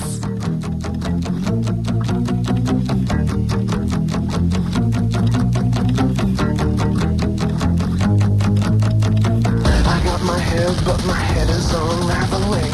Can't keep control, can't keep track of where it's traveling. I got my heart, but my heart's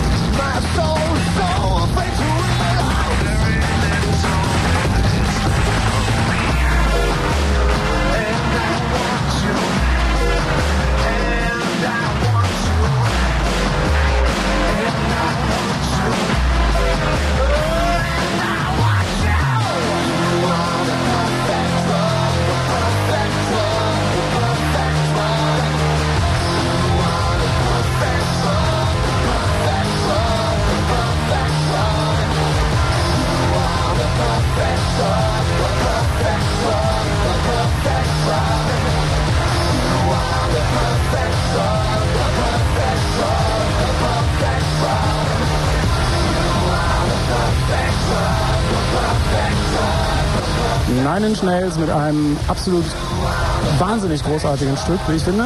The Perfect Drug aus dem Soundtrack von Lost Highway.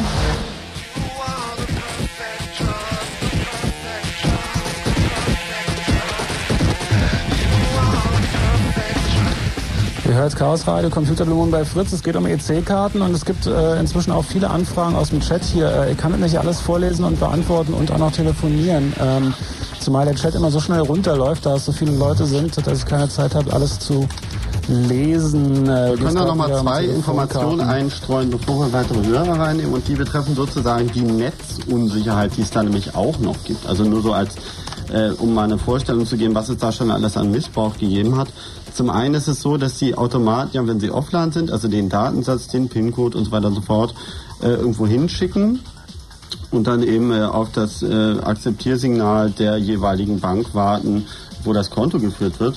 Und äh, das ist äh, unverschlüsselte Übertragungsmodus über DATEX-B, über sogenannte X25-Leitung, wo es wohl auch schon vorgekommen sein soll, dass dann dieses Akzeptiersignal, ja, ja, ist in Ordnung, einfach gefälscht wurde, sodass die Automaten dann auch bei jeder PIN sozusagen äh, das Geld ausgespuckt haben. Und warte mal, dann hatten wir noch diese andere Geschichte. Ja, Vielleicht sollte man noch kurz dazu sagen, dass äh, viel von diesem äh, Automatentraffic gerade im Osten über Satellitenschüsseln abgewickelt wird, weil äh, zu der Zeit, als die Westfilialen hier aufmachten, äh, halt einfach noch nicht die Datenleitung dafür da waren. Eine andere Geschichte, die auch aufgetreten ist von diesen 700 abgängigen Geldautomaten wurden, ich glaube, 200 ähm, nicht oder ohne Sicherheitsmodul wieder aufgefunden. In diesem Sicherheitsmodul steckt die ganze Intelligenz drin, die den ähm, PIN-Test macht. Das heißt, man schickt eine PIN rein, da kommt raus, die ist gut oder die ist nicht gut. Und wenn man es geschickt anstellt, dieses Sicherheitsmodul ausbaut aus einem Geldautomaten, kann man natürlich einfach alle 10.000 Pins durchprobieren. Sag mal, ähm, Ohne dass man eben diesen geheimen Schreiblese-geschützten Chip daraus kommt. Wenn man von diesen ähm, dann ja Hightech-Kriminellen ausgeht, irgendwie muss man sich doch fragen, wenn die so viel Ahnung von dem ganzen Kram haben, die werden doch auch sicher hochbezahlte Programmierer oder so. Ja, das Wieso? ist die Frage, was, was mehr, mehr verdient. Mhm. Ich meine, abgesehen davon sind diese Sicherheitsmodule nicht nur in Geldautomaten drin, sondern jetzt neuerdings auch in den Überweisungsautomaten, die bei vielen Banken aufgestellt werden, wo man halt seine Überweisung direkt in der Bank tätigen kann. Das ist im Regelfall so ein OS2-betriebener PC, wo halt so eine schwarz versiegelte Einsteckkarte drin steckt und da ist halt dieser Sicherheitskram drin. Also wir haben dann noch eine extra Tastatur, die direkt von, von so eine PIN-Tastatur an der Seite, die dann direkt auf diese Karte geht. Wer programmiert denn eigentlich, also was sind denn das für Firmen überhaupt, die sich um, um diesen ganzen Kram kümmern? Also irgend, das sind doch äh, ganz normale Leute, die diese Sicherheitsgeschichten programmieren müssen, die mit dem, mit der Hardware umgehen und so, da ist doch, da ist doch auch eine riesen Sicherheitslücke. Das sind ja nicht nur zwei Leute in, auf der ganzen naja, Welt. Naja, also sie geben sich da schon ein bisschen Mühe. So. Also meistens beauftragen was verdient man denn da? meistens, meistens beauftragen sie halt irgendwie solche Behörden wie IBM, wo man halt sicher sein kann, dass die irgendwie ihre Programmiererabschottung schon irgendwie einigermaßen geregelt bekommen und die halt auch in der Lage sind, mit so großen Systemen umzugehen. Und ähm, natürlich gehen da auch Leute abgängig. Ne? Ich meine, wenn man da irgendwie 5000 Mark im Monat bei IBM verdient und dann kommt irgendwie irgendjemand aus, was weiß ich, Singapur an und bietet einem mal 5 Millionen auf den Schlag dafür, dass man irgendwie diese Details verrät. Naja. Gut, äh, werden wir weiter telefonieren, das sind nämlich äh, hier nicht, aber ansonsten sind eine Menge Hörer dran. Hi, wer ist denn da? Hallo, ist Martin. Martin, hi. Ja, ich würde noch fragen, ich habe noch ein Atari Portfolio. Moment, du hast uns deinen ersten Ziffer noch nicht gesagt. Ich habe äh, noch nicht so lange zugehört, was hat es mit den Ziffern auf sich? Achso, wir wollten noch kurz von jedem Hörer den ersten PIN deiner EC-Karte wissen. Die, die, erste Ziffer deiner äh, PIN deiner EC-Karte. Oh, da muss ich erstmal nachschauen. Was? Wie? Du darfst das doch gar nicht aufschreiben. Bitte? Schon wieder einer, der gegen die irgendwie hast du, hast du deine PIN irgendwo notiert? Ja, Quatsch. Dann will ich nie was machen. Nee, nee, ähm, ach so, da muss ich erstmal überlegen. Aber was war mit deinem Atari? du musst es sozusagen in deinem Kleinhirn nachschauen. Das ist doch die 3. Eine 3. Drei, danke schön. So, und jetzt zweite. deine Frage? Ja, also ich habe noch alten Atari Portfolio.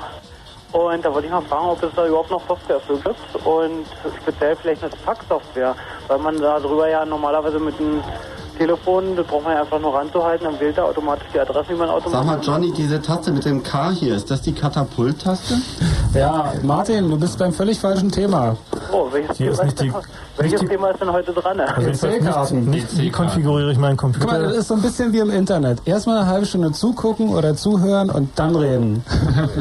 Für EC-Karten könnte ich euch auch mal was sagen. Ja, ach Martin, nee, da hören wir erst mal ein bisschen zu. Martin, hast du einen Internetzugang? Ja, habe ich. Naja, Mann, da gibt's doch über ein Portfolio garantiert mehr, als wir dir hier erzählen können. Naja, nun. Also, Naja, nu, also... Portfolio Computer Club, der bietet auch nicht so großartig. Das Ja, wir sind der Chaos die nichts Computer haben- Club. Wir sind nicht für deine Soundbuster-Karte zuständig, Mann. Wenn, wenn die nichts haben, dann haben wir auch nichts. Martin, ich nehme mal den nächsten Hörer, ja? Ciao. Kinder. Hi, wer ist denn da?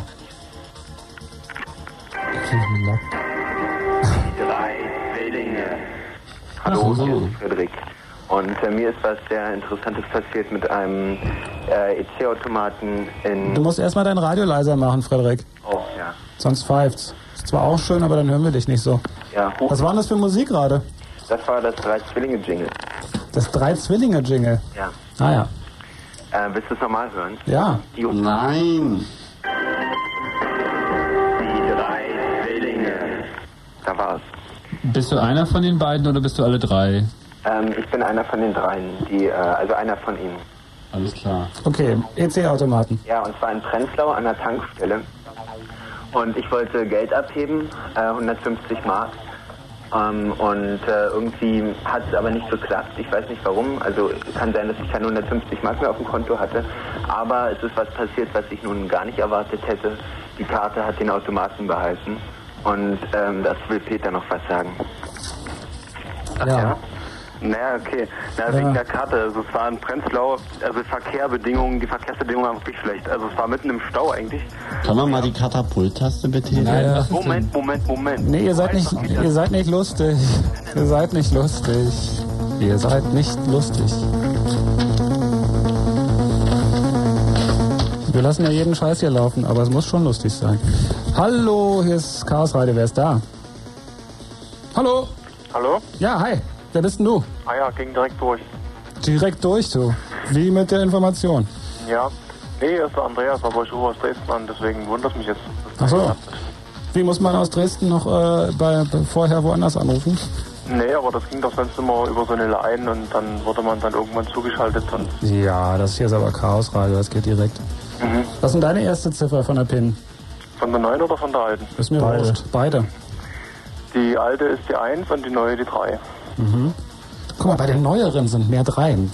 Ja, das ist aber klar, das sind alle aber unter 5, weil die Zahlen unter 5 ja sozusagen doppelt so häufig wie die Ja, es gibt bisher nur eine. Aber er hatte eine Frage. Über fünf. Ja, du hast aber eine Frage, sorry.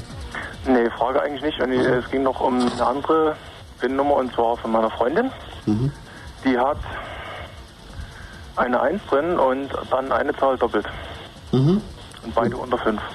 Ja, das kommt vor, aber es kommt eben nicht vor oder soll angeblich nicht vorkommen, dass alle vier Ziffern gleich sind. Aber immerhin, da weiß man ja schon eine Menge. Es kommt eine Eins drin vor und zwei doppelt und die sind unter fünf. So, liebe Hörer am Radio. Wer jetzt als erstes anruft und die PIN von Andreas Hat er Freundin seine weiß. Anschrift eigentlich gesagt? nee, aber nicht. Haben wir seine ISDN-Nummer am Display? Ja, das war's eigentlich schon. Also. Okay, Andreas, vielen Dank. Jo, mm, Ciao. Tschüss. Es geht bei dieser Frage nach der ersten Ziffer natürlich nicht darum, dass wir jetzt irgendwie rumrechnen, sondern es geht wirklich um so eine Statistik und die ist bis jetzt schon sehr interessant. Ähm, also mit einer Ausnahme alle. Aber warte nicht mal, ich habe hier noch einen schönen Satz aus dem Gutachten, den kann man ja nochmal einfügen. Es muss auch als konstruktiver Mängel gewertet werden, dass immer noch Geldautomaten mit Touchscreen-Tastatur im Einsatz sind, wie zum Beispiel bei der Citibank. Bei diesen Automaten wird auf einem Bildschirm des Tastenfelds gezeigt, das durch Berühren der Schaltflächen bedient wird. Naturgemäß drückt der Bediener besonders stark auf, weil die auf dem Bildschirm dargestellten Tasten keinen Hub haben. Jeder Laie kann sich vorstellen, dass bei einer vorher gereinigten Bildschirmoberfläche eine PIN-Eingabe aufgrund der Hautfettspuren deutlich zu erkennen ist. Spezialisten erkennen an dem Verfettungsgefälle sogar die Ziffernfolge. So können auch Kriminelle schnell eine PIN ermitteln. Also das sind auch so Verfettungsgefälle. Ja, Verfettungsgefälle ist ein super tolles Wort, das merken wir uns jetzt alle. Wer ist denn da? Hallo, hier ist Chaos Radio. Hallo? Ja, hallo, hier ist der Henning. Henning, hi. Grüßt euch. Ich finde das ja irgendwie ganz witzig, äh, wie viel Pins ihr schon so gesammelt habt. Zweimal bloß die, das erste Viertel. Ähm, aber da wusste einer die PIN von einer Freundin offensichtlich und dann wusste der möglichst noch von dem Nachbarn Wenn, irgendwas. wenn die sich mal streiten, meinst du? Bitte? Wenn die sich mal streiten. Nö, nicht wenn die sich mal streiten, sondern also wir haben ja jetzt schon eine ganz schöne Datensammlung jetzt zusammengestellt. Ja, jetzt heißt, red wir mal haben nicht drum rum, was ist denn deine jetzt erste? Schon, das äh, auf ein Zehntel gebracht, ne? Dass Mhm. wir also schon zehnmal bessere Chancen haben, den Rest auch noch rauszufinden. Naja, eigentlich wollen wir natürlich damit reich werden. Wir sammeln alle Pins und geben dann eine CD-ROM raus. Ach so. Hm. Was wolltest du eigentlich? Also die erste Ziffer von der PIN-Nummer, von dem man, von dem wir weder den Namen noch irgendwas anderes haben, nützt uns ja herzlich wenig. Was ist denn deine erste ich kenn- Ziffer? Ich kenne halt eine Stimme von jemandem irgendwie so. Ich habe neulich zum Beispiel eine Kommilitonin äh, getroffen, bei, äh, bei euch gehört. Ja, und äh, dann Vornamen dazu. Da hätte ich das jetzt sofort rausgefunden, wer das ist. Und jetzt, wenn ich meine sagen würde, irgendwie so, ähm, Hey Mann, könnten wir mich ja halt eben auch wieder wie- viele Leute. Ja, also mit Henning, mit anderen, mit anderen Dann Worten. müssen wir aber immer noch deine Karte klauen. Genau. Stimmt, Und du stimmt, musst uns unterstellen, Aber dass wir der alle... Beweis ist doch eigentlich, ihr bemüht euch doch jetzt so äh, anzuprangern, äh, was da die Fehler sind. Um die Fehler abzubauen, um das System sicherer zu machen. Oder irgendwie Nein, so. sondern das es geht- irgendwie schon so, sonst wird, bräuchte er doch nicht dagegen wettern, dass es so viele Einsen gibt. Ja? Und wenn, wenn dann halt dabei rauskommt, dass etliche Leute, äh, zum Beispiel der eben von seiner Freundin die PIN wusste, Ja. ja, dann wundert mich doch überhaupt nicht, warum das System so unsicher ist. Ja, Moment, aber wir sind ja nicht in erster Linie hier, um euch zu erzählen, so und so unsicher ist das und so und so, das und das müsste man machen, um es sicherer zu machen, sondern es geht im Kern um was anderes. Es geht im Kern immer noch um diese Haftungsfrage, über die wir hier eigentlich reden, nämlich die Frage, wer muss wem was beweisen. Und dass technische Sicherheit eine Illusion ist, das ist eigentlich das, was sozusagen da als Glaube bei uns irgendwie dahinter steckt. Deswegen gehen wir da so ein bisschen in die Details. Ja, Aber arbeite in der Bank. ja, und? Ich habe neulich mal so eine schöne Sache gehabt, da ist eine Kundin verstorben. Mhm. Ähm, drei Tage später wird ihr Konto abgeräumt Mhm. und da war es leer. Mhm. War eine Rentnerin. Erben haben sich nicht gemeldet, mh, werden sich wohl auch nicht melden. Denn das Konto ist dadurch überzogen worden, weil sie natürlich noch ein Dispo da hatte. Mhm. Ja, und jetzt Ende Banane irgendwie so. Super. Also was tun. Und was sollen wir dazu sagen? Und was soll man dazu sagen? Ja, Problem ist ganz einfach, diesen verdammten Umschlag irgendwo rumliegen zu lassen. Ja, um gar nicht erst in die Bedrohliche kommen zu äh, müssen. Ähm, Na, ich meine, die Frau, die Frau ist ja jetzt tot. Die ne? Frau ist tot, sie kann ja selber nicht haften. Die hat ihre Nummer, da sie alt ist und sich vielleicht Nummern nicht merken kann, irgendwo aufgeschrieben. Und gibt ja nicht viele gehen wir mal davon, Todsein, aber gehen wir, gehen wir mal davon aus, dass, die, dass irgendjemand aus der Familie das gefunden hat, das Konto bis zum Dispo-Rand geplündert hat. Und wer haftet jetzt? die Versicherung. Eure Versicherung, also die der, die der Bank. Ich habe nicht gesagt, bei welcher Bank. Ich habe dich auch nicht gefragt. Also die Versicherung der Bank haftet. Die Versicherung der Bank Na, ist doch würde supi. das übernehmen, wenn sie es denn versichert hat. Ne? Naja, das ist halt immer die garantiert. Frage, ob das gemacht wird oder ob man dann halt eben wie die Händler sagen, gut, okay, wir wollen nicht den Aufwand betreiben, wir übernehmen das halt eben auf unsere Kappe. Da gibt es halt eben die beiden Möglichkeiten. Also ich finde das schon irgendwie so bedenklich und habe da halt eben auch vor Jahren schon Kunden gehabt, gerade so, wo diese Diskussion war. Ihr habt das ja auch recht schön ganz kurz mit angerissen. So vor zehn Jahren Ratgeber Technik äh, gibt wirklich den Kriminellen da noch Rat irgendwie so und halt eben nicht so eine ganz tolle Berichterstattung gemacht hat. Und wenn man dann halt eben auch Jahre später noch irgendwo eine EC-Karte in der Hand hat oder eine Kundenkarte oder irgendwie so und da steht eine PIN drauf, also wenn da vier Ziffern draufstehen, ja, und dann auch noch zugegeben, dass die das gewesen ist. Ja, aber ein Problem habe ich mit deiner Aussage, weil du gehst ja davon aus, dass dadurch, dass zum Beispiel ARD Ratgeber Technik jetzt Informationen öffentlich gemacht hat, dass dadurch sozusagen Kriminelle es einfacher gemacht wurde, da irgendwie zu agieren. Und das ist insofern, Entschuldigung, muss ich also nach meinem Glauben sagen, Quatsch, weil ein Sicherheitssystem, das darauf beruht, dass man Sachen geheim hält, das ist sowieso Quatsch. Das ist das, was man in der Branche Security by Obscurity nennt. Und äh, das Gegenteil ist mittlerweile eigentlich sozusagen in der Fachwelt anerkannt, nämlich dass ein System dann sicher ist, wenn alle wissen können, wie es funktioniert. Und trotzdem ist es nicht knackbar. Weil einfach, verstehst du, wenn, wenn die Bank einfach, das ist ja klar, dass die Banken das gern unter den Teppich Ich finde auch, den, ich finde ist. auch ehrlich, ehrlich gesagt den Schluss, den du ziehst, Henning, den finde ich echt sehr merkwürdig, wenn du dir jetzt diese Geschichte erzählst von der verstorbenen Frau und dann sagst, da muss man sich Gedanken drum machen, wie die Leute mit ihren PIN-Nummern umgehen. Nee, da muss man sich Gedanken drum machen, wie die Banken mit unserem Geld umgehen. Also es ist doch ein Bankproblem, wenn die, wenn die so eine Sicherung über eine vierstellige Zahl machen, nur, dann müssen sich die Banken Gedanken machen. Und wenn sie sich um die Menschen so wenig kümmern, dass die einfach mal sterben können. äh, ich meine, das ist zweischneidig. Wir werden nicht zu einer Aussage kommen. Ich kann sie für mich nicht kommen, ihr schafft es ja auch nicht. Zu einer Aussage? Zu, einer, zu einer, einer, einer endgültigen Aussage, so und so muss es sein oder irgendwie so. Oder Doch, Ey, wir haben eine Vision, Mann. Natürlich, die habe ich auch, logisch. Naja, wir können dir das schon, wir können dir das schon sagen. Wieder wie mein äh, Bankfritz auf dem Dorf und äh, äh, dann ist halt eben gut. Da kann nichts dazwischen kommen. Nee, ich finde das schon ganz praktisch, wenn ich äh, auch nachts irgendwie Geld abholen, abholen kann. Das finde ich schon ganz okay. Aber Der ich glaube, Automat kann das ja. Der guckt mir ins Auge, guckt, wie meine Iris aussieht. Na toll. Wir glauben den Automaten. Genau. Also ich glaube, wir können davon ausgehen, dass jede technische Einrichtung, auch die, die dir ins Auge guckt, überlistet werden kann. Und das eigentliche Problem ist gar nicht die Technik, sondern das Problem ist der Glaube an die Technik. Und das Problem ist die Haftung, dass nämlich der Kunde beweisen muss, dass er nicht seine PIN aufgeschrieben hat, was ja wohl völlig widersinnig ist. Bei ähm, Kreditkarten funktioniert das ja auch so, dass die Kreditkartengesellschaft das Haftungsrisiko übernimmt. Übrigens kann es ja dem Kunden gar nicht zugemutet werden, dass er sich auskennt, wie dann die Sicherheit bei dem Verfahren ist. Er kann das ja gar nicht einschätzen. Richtig, rennt offene Türen ein. Bei Kreditkarten ist ja der Missbrauchsrisiko. Wie? Und dann kannst du es hoher. mit deiner Moral verantworten, bei einer Bank zu arbeiten? Sei doch nicht so gehässig. Entschuldigung, war ja nur eine Ich habe Frage. gekündigt. So. Nur wegen uns hätte das jetzt nicht sein müssen. Henning, ich sag schon mal Danke. Ja, bitte Bis gerne. dann. Ciao. Oh, Henning muss morgen früh raus wieder. Äh, hier Ja, hier gab es übrigens jemanden im Chat, der behauptet, dass seine 96er EC-Karte vier gleiche Ziffern gehabt hätte. Ähm, hat aber Oh. jetzt eine neue und das ist nicht mehr so und fragt sich, ob das vielleicht bei neuen jetzt nicht mehr so ist. Kannst du dem seine E-Mail mal notieren, bitte? Ja, ich, ich, ja, ich schick's. Kai, wenn du uns auch hörst, äh, musst du uns ja hören scheinbar. Schick mal eine E-Mail an chaos.orb.de bitte. Ähm, das interessiert hier Leute. So, die Leitungen sind voll. Hallo, wer ist denn da? Hallo, hier ist Heiko. Heiko, hallo. Äh, Ich habe eine Frage, es geht zurück auf eine Panoramasendung, so circa vor anderthalb Jahren. Da war es so, die hatten, äh, ich glaube, es war ein Citibank-Automat, einfach eine Karte reingesteckt, eine Fantasienummer eingegeben und der hat Geld gegeben. Ja, es gab einen Fall bei der Citibank, wo ich glaube, über mehrere Wochen sogar die Automaten Ja, genau. alle überhaupt keine Pins überprüft haben. Das haben die dann nochmal nachgestellt. Das ist, Klasse. das ist korrekt. So Was- was noch? Nee, also äh, da gab es irgendwie, das ist vorbei. Gab es eine definitive Information, woran es lag? Es gab nur Spekulationen, ne? Dass, dass die die, äh, die PIN-Prüfung äh, ausgeschaltet haben bei allen Automaten, äh, weil sie technische Probleme hatten.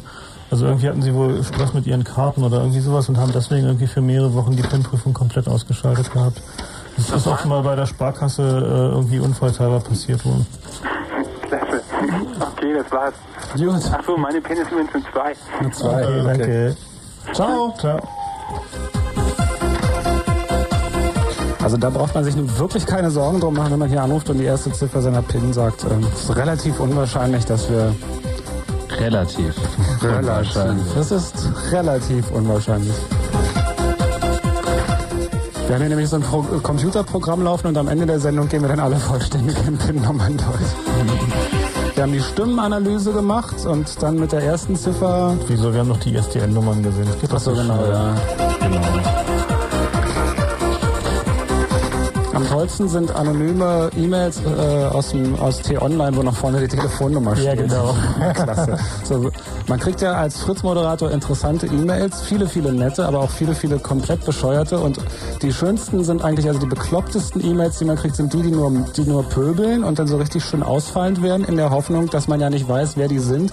Und dann äh, aber noch schön vorne irgendwie so die Telefonnummer da hat, wo man dann doch immer so ein bisschen, wo ich die Hand am Telefonhörer habe und denke, mal sie gucken, wer und das ist. Beschimpfst sie nachts, wenn du schlechte Laune hast. Nee, ich beschimpfe sie nicht. Ich rufe sie auch nicht an. Übrigens, so eine Geschichte mit dem, dass die PIN überhaupt nicht geprüft wurde, gab es hier auch mal in Berlin. Von August bis Mitte Oktober 95 haben die Berliner Sparkassen Geldautomaten auch die PIN einfach nicht überprüft und einfach Geld ausgegeben. Schön ist übrigens, wenn im Chat irgendjemand, äh, Bekloppte gibt's ja überall, so natürlich auch im Internet und zwar massig, wenn im Chat jemand einfach nur ficken schreibt, Fragezeichen und als Antwort gleich darauf nö kommt.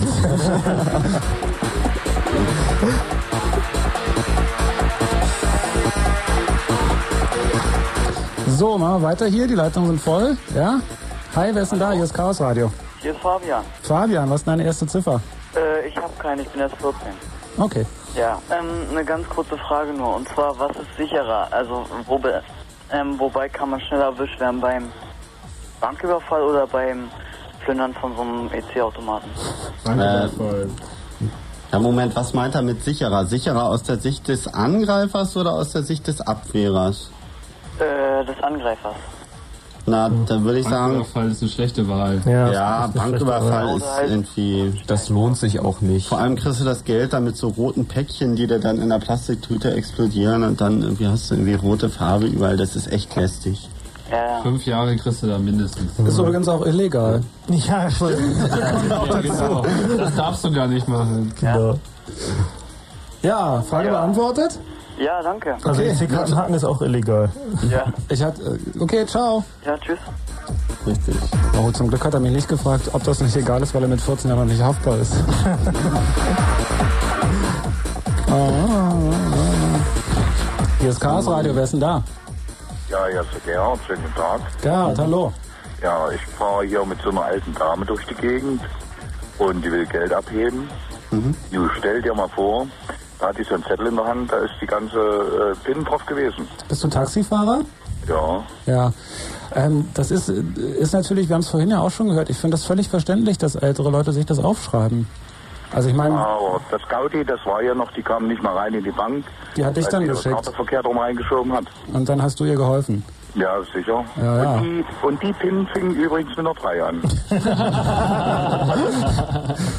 Dankeschön. Ja, aber okay. da kann, man, da kann man auch froh sein, wenn man an äh, einen äh, ah. ehrlichen Taxifahrer gerät, oder? Ja, vor allem, da merkt sich die Zahl nicht.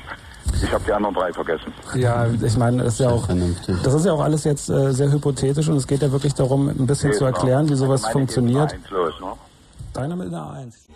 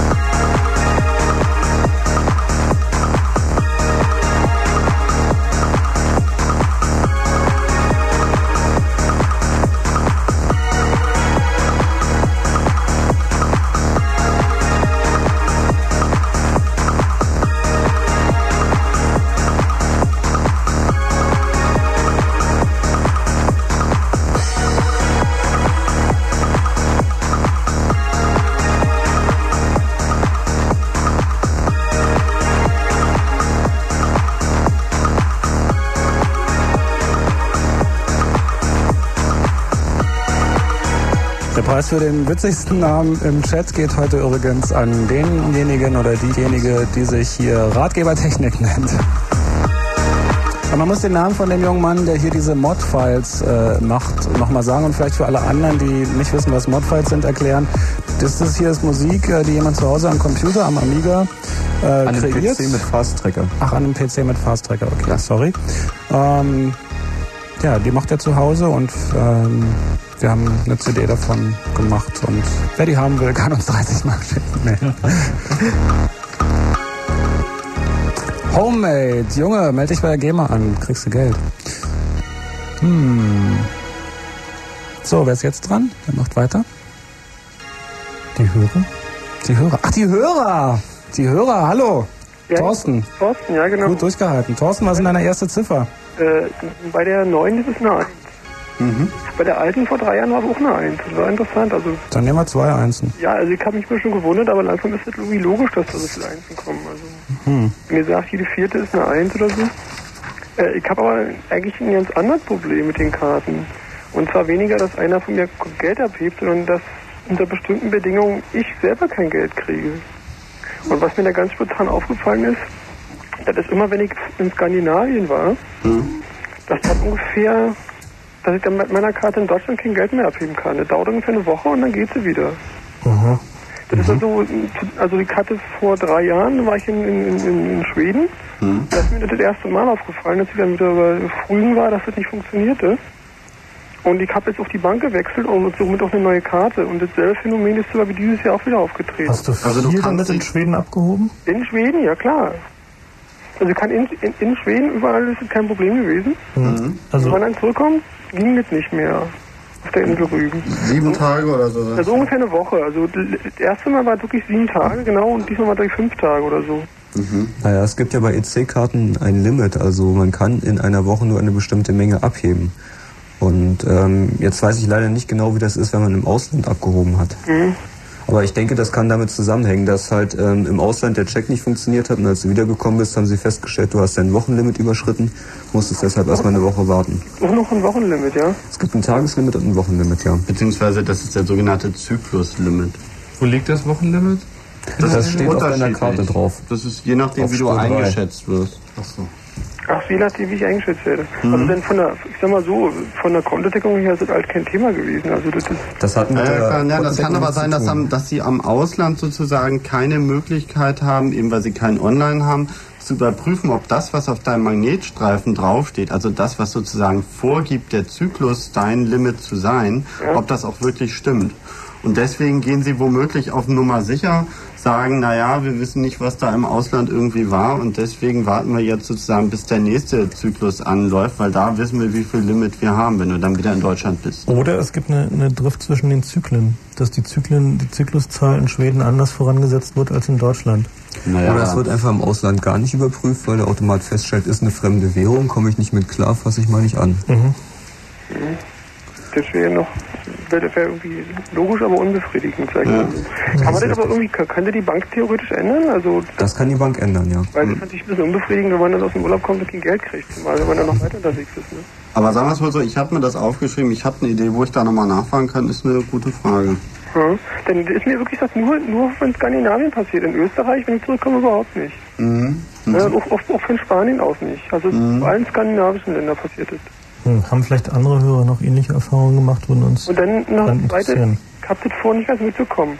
Äh, Wenn man jetzt die Karte, die PIN eingibt, fragt der Automat dann an den Bankrechner nach, ob die PIN stimmt oder rechnet er das selber aus? Nein, er rechnet das eigentlich selber aus, ähm, fragt aber trotzdem noch bei der Bank, ob zum Beispiel dein Konto dann auch gedeckt ist. Weil äh, mir ist es nämlich auch schon mal so gelegentlich passiert, dass, also ich sag mal, das ist immer, immer die bei der Sparkasse passiert, wenn ich jetzt, also ich bin nicht bei der Sparkasse, Mhm. aber wenn ich da Geld abheben will, dass dann so gelegentlich die Meldung kommt, äh, keine Verbindung zum Bankrechner oder so. Und dann gibt er dir kein Geld. Nein, das ist ja das Problem, ja. Da gibt er ihm kein Geld und dann und die Mhm. netten Leute von der Bank sagen dann einem von der Sparkasse, ja versuchen Sie es wieder. Ja, Mhm. und dann stehe ich dann stundenlang da und das ist natürlich unbefriedigend, ne? Und dann, also das ist, aber das wie gesagt, das ist, das Na, das ist, Das sind Geräte, die nur online sind und die, wenn dein dein, äh, deine Heimbank über das X25-Netz nicht erreichbar ist, dann einfach nichts auszahlen. Ist auch sehr verbreitet. Ich habe das auch öfter gehabt. Hm. Aber ich habe jetzt mal eine, eine ganz, eine ganz direkte Frage zu diesem komischen Schlüssel, um den es immer geht, zur Berechnung. Mhm. Ähm, wenn man im Prinzip ist ja klar, äh, aus welchen aus welchen Ziffern, also äh, Kontonummer und so weiter und so fort, errechnet er mittels des Schlüssels die PIN. Richtig. Da kann man jetzt, also rein theoretisch müsste man das auch rückwärts berechnen können. Nein, kannst du nicht, weil äh, der DES ist zwar reziprok, das heißt, du kannst das, was du sozusagen als Ergebnis des Rechenprozesses hast, auch wieder, wenn du den geheimen Schlüssel hast, kannst du auch wieder das ursprünglich errechnen. Du kannst aber nicht, wenn du beides hast zum Beispiel, also wenn du den PIN hast und den Datensatz hast, den Schlüssel ausrechnen. Das geht nicht. Hundertprozentig nicht? Ja, das ist eine sogenannte mathematische Falltürfunktion. Wenn du da einmal reinfällst, kommst du nicht wieder nach oben. Also äh, ich bin eigentlich auch nur darauf, weil ihr habt vorhin sowas irgendwas mit diesem mit diesem Adler da gefragt oder so, ne? Ja. Ich kann mich nämlich erinnern, also als ich noch Schüler war, so ganz Lütte, Mhm. da war ich in so einem Mathematikclub und wir hatten da eine, die hat die unmöglichsten Gleichungen, aber nie durch nach Gleichungssystem gelöst, sondern immer nur nach so einem, nach einem Abschätzverfahren. Die hat wirklich äh, die unmöglich und, und unheimlich schnell eigentlich rausbekommen, wie die Lösung von Gleichungen sind. Also Nach was für ein Verfahren? das war so ein, die hat immer so, so, so, ähm, so Eckwerte berechnet und hat dann gesehen, ob es äh, größer oder kleiner wird, wie die Folge. Und dann hat die das irgendwie abgeschätzt. Und er hat im Prinzip ziemlich, ziemlich, also für mich, für, für meine Verhältnisse damals ziemlich komplizierte Gleichungssysteme auf die Art und Weise gelöst. Und äh, wenn das Naja, es ist immer eine Frage, wie begabt man dafür ist. Dann kann man das teilweise auch im Kopf lösen, beziehungsweise bekommt Ja. ein Gefühl dafür, wie die Gleichung funktioniert. Ja, ja, Und, das- ähm, meine, aber das hilft deswegen- einem nicht wirklich weiter. Aber ich, deswegen wäre wär die Idee gewesen, dieses im Prinzip zurückzurechnen und dann im Prinzip da irgendwie gleich, also ist ja letztendlich mehr oder weniger Ja, also da sitzen tausende Mathematiker seit 30 Jahren dran, das zu probieren. Bisher hat es noch keiner geschafft. Also Ja, es ist natürlich theoretisch denkbar, dass es da so einen Weg gibt und dass da jemand kommt und ähm, die entsprechende Mathematik parat hat. Aber ähm, das, was du da gesehen hast, ist eher so eine Art mathematische Begabung. Das ist sehr verbreitet bei Leuten, die dann auch tatsächlich Mathematik studieren, dass man einfach einer Gleichung ansieht, wie sie funktioniert. Und ähm, wenn man das halt kann, ist es ein echter Vorteil. Wenn man das nicht kann, sollte man das Mathe-Studieren bleiben lassen. Ja, äh, weil ihr habt da vorhin irgendwie gesagt, dass aufgrund dieser zwei Schlüssel, die da gehen, dieser allgemeine und der spezielle da, Mhm. dass es da letztendlich nur 1 zu 150 verschiedene Möglichkeiten gibt. Na, das hängt eben noch mit dieser Hex zu. Ja, ja, ist mir schon Das sind klar. aber Möglichkeiten für die PIN und nicht für den Key. Ach so, das sind die zweite Stufe. Genau. Ja, die PIN ist das, was du eingibst und der Key ist das, der geheime Schlüssel da drin steckt und der ist 56 Bit lang und der wird auch durch diesen anderen Schlüssel halt nicht wirklich bekannter. Mhm. Ja, das habe ich am Anfang im Auto mitgekriegt, mit dem Schlüssel und dem Berechnen und, Mhm. dann, und der Rundung dann auf diese, auf diese, also keine Null und die Eins und das alles. Das ist. Deswegen ist mir jetzt so klar, warum das immer mit der Eins beginnt. Das heißt nicht immer, aber fast immer. Auf jeden Fall haben wir das äh, mit dieser Statistik mit der Kleinen hier auch zumindest annähernd ähm, auch bestätigt. Thorsten war das, ne? Ja. Okay. Äh, danke erstmal. Ja, ja, bitte. Bis dann. Ciao. Und weiter geht's. Hallo, wer ist denn da? Niemand mehr. Zu spät reagiert. Tja, vielleicht gehen. können wir dann noch ein bisschen auf den letzten Punkt weiter Ich habe massig Hörer noch hier. Du hast massig Hörer? Ja. Dann gib einen Hörer. Willst du oder nicht? Ah. Hallo, wer ist denn da? Ja, jetzt der Hallo. Dirk. Hm? Ist euch mal aufgefallen, wir haben eine Frau hat heute angerufen. Ja, ich bin keine Frau, ne? Nee, aber du kannst ja deine Stimme verstellen. Nein, es geht ja, geht ja einfach nur darum, dass das äh, das doch immer noch so ein, so ein super Män, äh, Män, Männerthema ist, so Technik und so. Und der erste Ziffer deiner PIN? Ach so, ja, die ersten muss man mindestens zwei. Zwei. Und deine Frage? Ja. Ich habe vorhin gefragt nach der iterativen Analysis nach Adler, ne? Ja. Ja, das ist eine wiederholende Grenzwertbetrachtung. Eine was? Eine wiederholende Grenzwertbetrachtung. Mhm. Überhaupt Grenzwertberechnung. Analysis der Grenzwertberechnung. Habe ich das in Erinnerung? Woher weißt du das? Hm, naja, so in der Informatik bin ich so ein bisschen angesiedelt. Nutzt uns das was, Jungs? Hast du vielleicht eine Referenz? Also weißt du, in welchem Buch das erwähnt wird? Also kennst du konkret den Namen iterative Analyse nach Adler oder ist das jetzt bloß...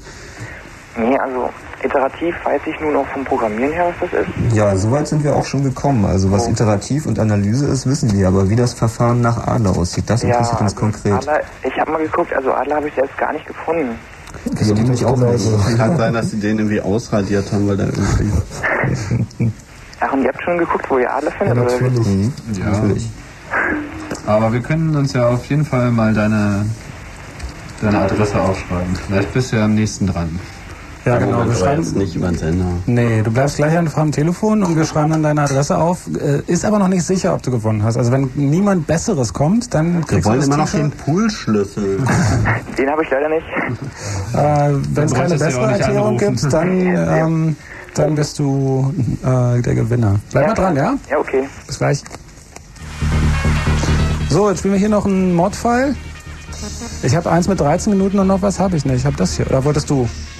Ähm, naja, ich weiß jetzt nicht genau, in welcher Qualität ich das hier rüberbringe. Aber wir können es ja einfach mal äh, probieren. Lass mal hören. Und lassen mal die schwarze Sonne, lassen wir jetzt langsam mal aufsteigen.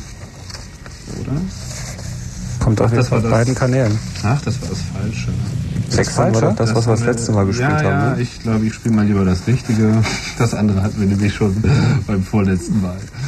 Mal gucken, ob der Rechner hält, was er verspricht. Wir hören uns das mal an. Gerade wieder links.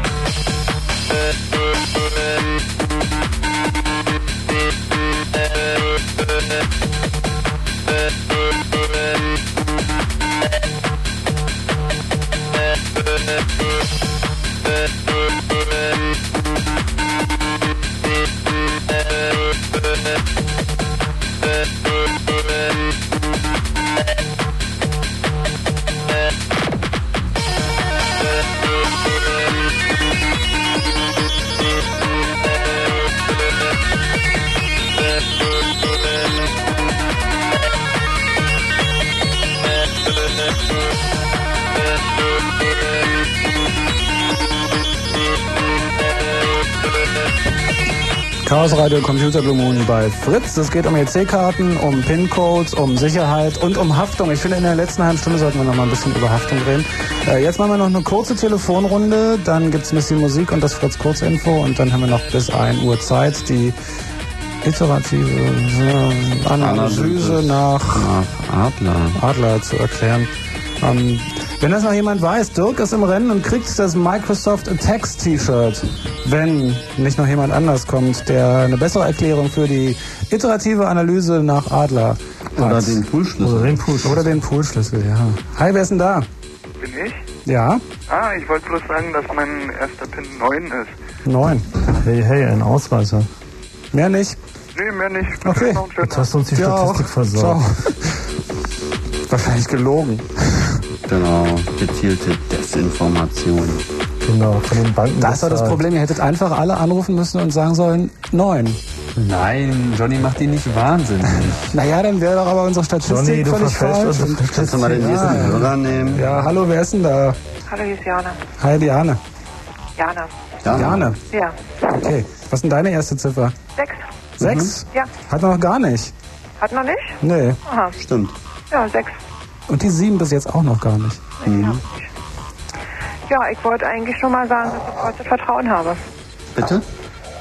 Ich habe vollstes Vertrauen zu EC-Karten und Pins und äh, ja, Heimnummern. Warum? Na, wahrscheinlich, weil ich noch keine schlechten Erfahrungen gemacht habe.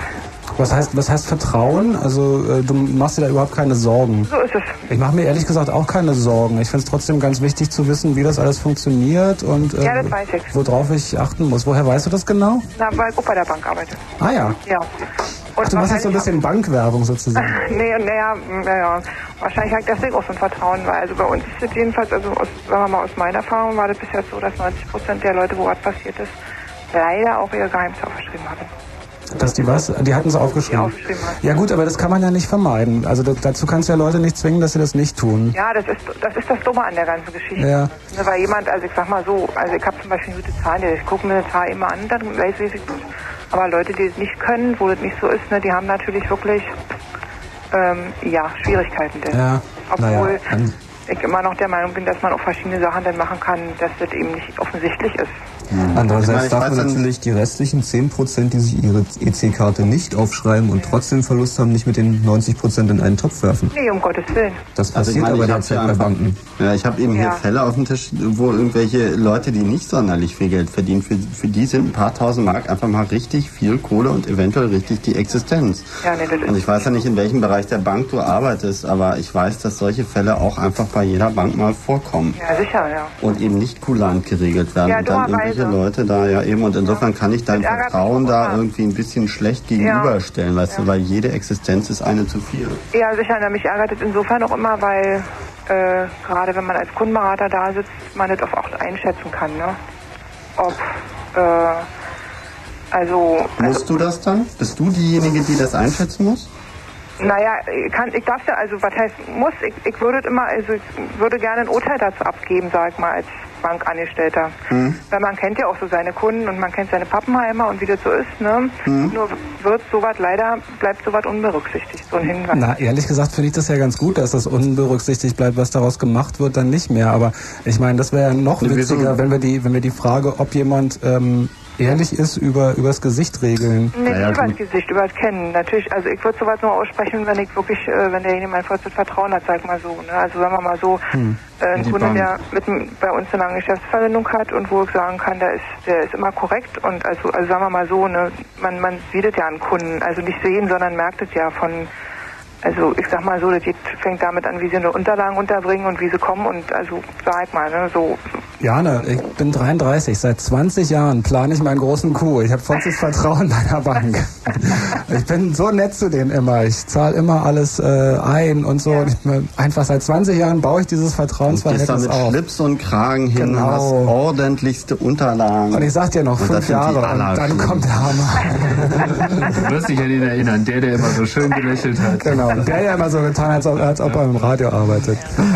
Ja gut, aber also eins wollte ich nochmal sagen, also vielleicht auch so als Empfehlung vielleicht, also so eine Sachen, bei, ich meine bei EC-Card geht es nun nicht, aber zum Beispiel beim Telefonbanking und beim Computerbanking und so weiter, ne? Für Leute, die sich ihr Heimzahl nicht merken können, verstehe ich zum Beispiel nicht, warum die sich für jedes was anderes aussuchen. Das sind ja so Sachen, wo man das selbst bestimmen kann. Naja, bloß, also meine Erfahrung mit dem Telebanking bei meiner Bank war echt kurios. Ich habe sie dann halt sehr intensiv nach den Sicherheitsfeatures befragt und äh, man kann sich da ein Kennwort aussuchen, so halt ein normales Wort, halt irgendwie irgendein Gegenstand oder irgendwie sowas. Dann habe ich sie gefragt, wieso ich ihnen dann dieses Kennwort jedes Mal vollständig sagen muss und sie mich nicht nach, wegen nach dem zweiten, dritten und achten Buchstaben meines Kennworts fragen, sodass niemand, der zufällig im Raum ist, Ja. auch dieses Kennwort irgendwie mithören und dann irgendwie mein Konto abräumen könnte. Und dann meinen sie, das würde ihnen zu viel Aufwand machen. Dann habe ich sie gefragt, wieso macht ihnen das zu viel Aufwand? Naja, es würde uns wahrscheinlich irgendwie sechsstellige Beträge kosten, das in unsere Banking-Software einarbeiten zu lassen, die da in diesen Telearbeitsplätzen ist. Und wenn ich solche Dann aber Begründ doch die falsche Bank, sage ich doch. äh, ja, das ist aber bei vielen, vielen, vielen Banken ganz genauso. Es gibt nur einige wenige, die das begriffen Gibt es haben. irgendwie die richtige Bank? Und ähm, naja, also naja, die gibt's wohl nie, denke ich mal. Ja, eben. Sonst Aber wenn- zitieren wir gleich noch Bert Brecht, wenn wir so weiter nicht. Ja, doch, das ist ja, das ist ein guter Satz. Sag mal, Jana, aber ähm, ich finde es ja doch ganz interessant, dass du, ähm, hast du die ganze Zeit zugehört? Nee, leider nicht. Seit wann bist du dabei ungefähr? Halbe, dreiviertel Stunde. Ah, schade, dann sind die ganzen hochtechnischen Erklärungen vorher, wie das alles funktioniert, die waren dann davor. Mich hätte nämlich mal interessiert, ob, äh, ob du das alles wusstest oder also ob das alles neu war für dich oder ob du sagst, ja, ja, klar, das weiß ich natürlich, weil Alles ich. weiß ich. Gut. Und Ähm, den Poolschlüssel kannst du uns auch nicht sagen. Weißt du, was ein Poolschlüssel ist? Nö. Mhm. Aber du hast vollstes Vertrauen zu der EC, zum EC-Kartensystem. Ja, wie gesagt, keine schlechten. Erfahrungen. Na gut. Okay, Jana, ich danke dir. Eine Frage. Ich habe noch eine Ach so, Frage. warte. Und zwar würde mich mal interessieren, wie die offizielle Vorgehensweise ist, wenn ein Kunde kommt und sagt, er hat gerade seine EC-Karte reingeschoben, wollte 400 Mark abheben und das Ding hat gesagt, okay, und es kam kein Geld raus.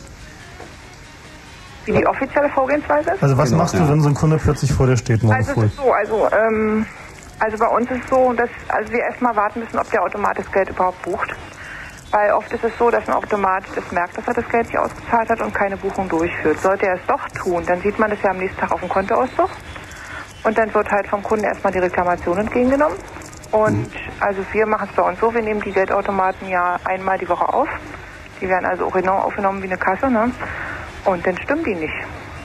Also, also aufnehmen heißt in diesem Fall, du machst sozusagen eine Inventur, wie viel Genau, ist reingegangen, wie viel ist also rausgegangen. genau, Ja. der, der Mhm. gibt mir eine Summe an, wie viel er ausgezahlt hat und wie viel also noch drin sein müsste.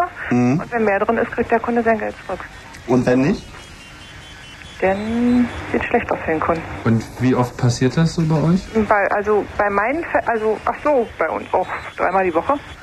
Dreimal die Woche habt ihr Differenzen in den Kassenbeständen beim Geldausgabeautomaten. Und wir haben auch entsprechende Reklamationen bis jetzt also haben Gott sei Dank unsere Kunden immer alle zurückbekommen. Das heißt, meistens war mehr Geld drin, als Ja. drin sein sollte. Ja, ich kenne nur einen einzigen Fall mal, wo weniger drin war. Und was wurde da gemacht? Na, das wurde ausgebucht auf dem Konto. Peanuts sozusagen. Ja, genau. Alles So ein. Abschreibungskonto sein. Ausgebucht Hast du eine Kontonummer da von deinem Abschreibungskonto? Da? Das Peanuts-Konto. Das einfach aus. Schön, wieder was gelernt. Naja, ich meine, das sind, das sind ja keine Beträge, so ein Automat stimmt vielleicht mal um 100 Mark nicht. So, wenn Und dann wundert man sich mal, Ist doch das Geld kein. Geld. Na, nicht, wenn man bedenkt, dass da, na gut. Was, habt den Mann umgebracht für nur 50 Mark? Oh, Wie viel 50 ist denn Mark eigentlich hier, drin? 50 Moment, Mark Sekunde, da. Sekunde, Sekunde. Du hattest eben so einen Satz angefangen mit, äh, wenn man sich überlegt, das? Ja, wie viel drin ist. Ja, wie viel ist denn da drin? Ich weiß nicht, ob ich sowas sagen darf. Klar. Na sicher. Naja. Also, ähm, im Schnitt, sag ich mal, wenn man den auffüllt, ordentlich sind 500.000 drin. Na, immerhin. Ja, Ja, das erklärt natürlich auch diese Rumänen-Methode. Ne? Es hat ein Ja. paar Fälle gegeben, wo sie dann wirklich irgendwie mit so, so von den Hebebühnen von LKW. die Dinger ja, ja, ja, ja, ja, ja. Stahlseil aus der Wand. Aber habt, ich mal, ihr mal von dem Fall gehört, von dem Geldautomaten? Das war äh, in Berlin hier, glaube ich, in irgendeinem, ja, jetzt in Berlin. Äh, da hat ein Automat immer noch eine Null rangehangen an das, was man, äh, eine, also sagen wir mal so, wenn Kunde 100 Mark abheben wollte, hat er 1000 Euro gezahlt. Mhm. Ja, das war, glaube ich, bei der. Wie viel hat er abgebucht? Ja, 1000 leider. Ah. Aber die Leute haben abgehoben, wie verrückt erstmal. Natürlich. Ja gut, es gibt ja auch noch so, so andere Fälle, wo Leute irgendwie schuhkartonweise Geld aus dem Automaten gezogen haben, dann zur Bank gegangen gesagt, sind und gesagt haben, da stimmt was nicht und dann trotzdem eine Anklage bekommen haben. Naja, gut. Das gibt's leider, ja. Das war auch sehr interessant, Jana. Ja, gut. Danke dir. Ja, bitte. Ciao. Tschüss. Ja, hat sich jetzt, wenn Mensch, wenn Jana erst seit einer halben Stunde zugehört hat, dann hat sie nicht so viel bei uns gelernt wie wir bei ihr. Johnny, ich will einen neuen Kopfhörer haben. Das ist grauenhaft. Ich habe hier nur Wackelkontakt. Dann auf, musst du mal rausziehen, da musst du hält mal dich da auch noch dran, du und Vollschwarmat. so Was kann ich dafür? Ich bin ein Opfer der du mal Technik. diese CD, die ich Sag mal, eigentlich gegeben gibt's schon lange ein was? Fritz Kurz Info. Wahrscheinlich ist der Damm Ist schon da? Also mal, wo sind eigentlich die Chaos Radio Kurzmeldungen? Ja, die, die kommen dann irgendwann. Die Dem kommen nach der Musik. schon ich einen eins. Kopfhörer habe, der Ja. funktioniert. Ah, Hör doch mal auf hier dran rum. Nein, ich höre nicht.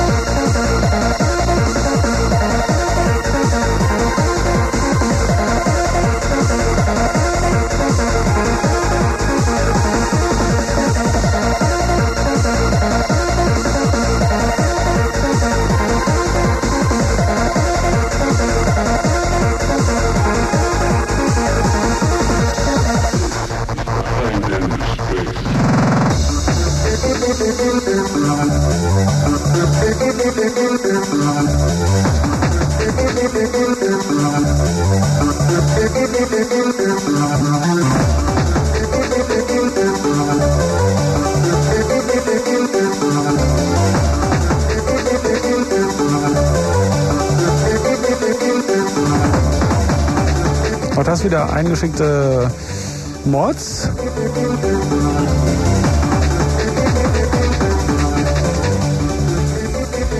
Wenn Fritz in Angermünde, dann 100,1. Aus aktuellen Gründen verspätet. Äh, 0 Uhr 34. Hochwasseralarm. Im Oderbruch müssen die Einwohner von etwa 40 weiteren Ortschaften evakuiert werden. Betroffen sind rund 15.000 Menschen. Grund ist ein neuer Deichrutsch bei Hohenwutzen. Hubschrauber flogen pausenlos Sand zum Deich. Am Abend konnten auch wieder Soldaten der Bundeswehr eingesetzt werden, die zunächst aus Sicherheitsgründen nicht an der Gefahrenstelle arbeiten durften. Auch über eine provisorische angelegte Straße wurde Material herangeschafft.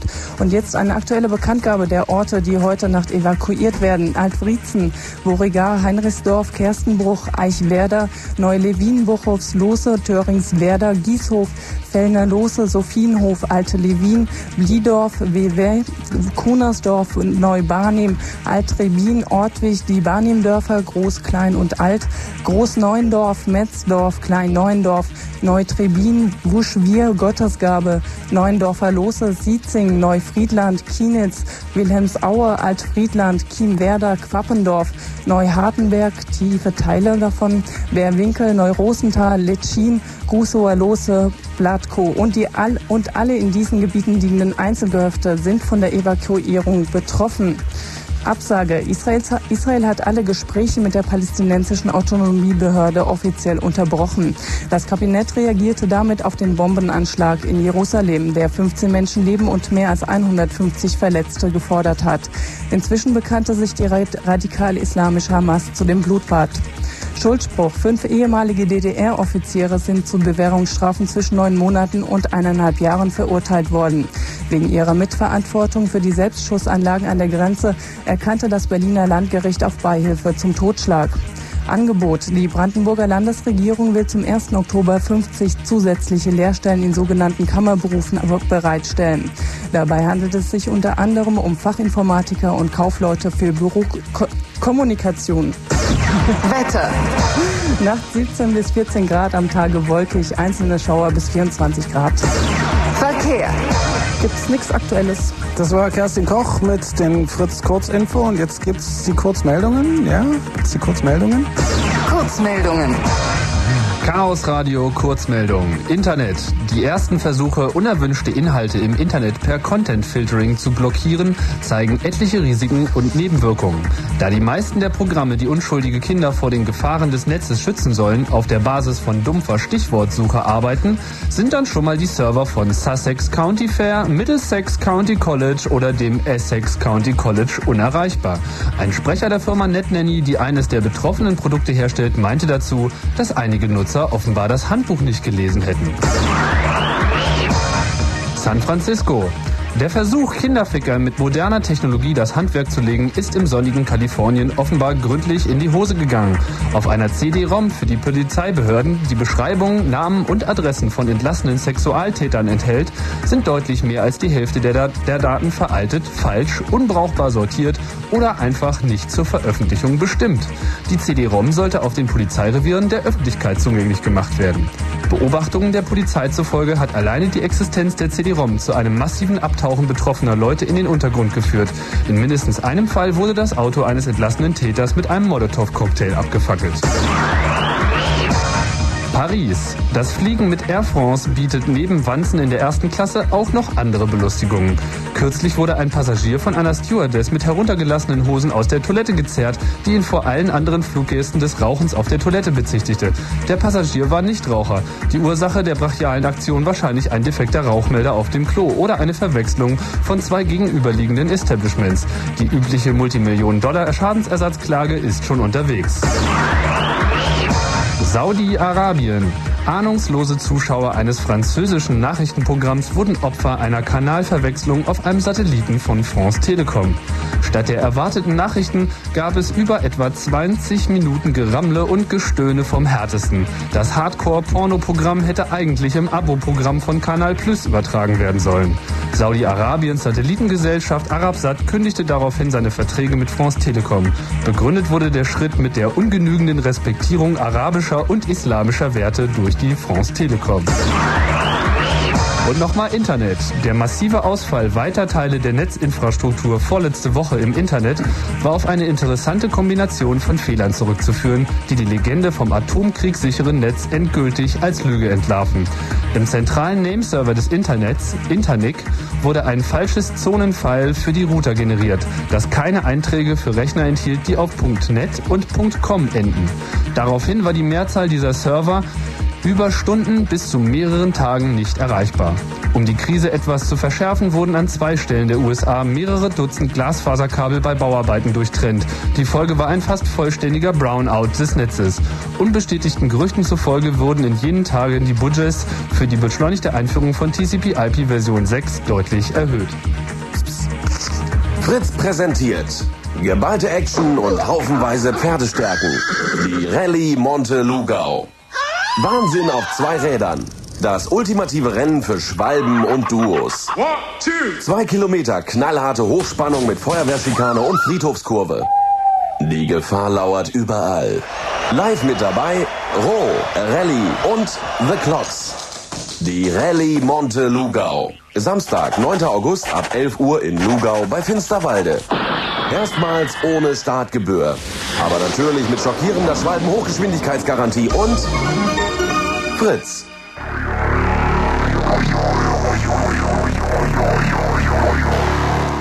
So, noch 20 Minuten Chaos Radio, der Computer Blue Moon bei Fritz. Im Chat sage ich übrigens schon seit geraumer Zeit nichts mehr. Die, die im Chat sitzen, wissen warum. Und zwar genau seit dem Moment, in dem ich gesagt habe, dass ich nichts mehr sage. Falls das irgendjemand versteht. Wenn nicht, ist auch egal. Ist ja Chaos Radio. Mit dem Chaos Computer Club hier bei Fritz.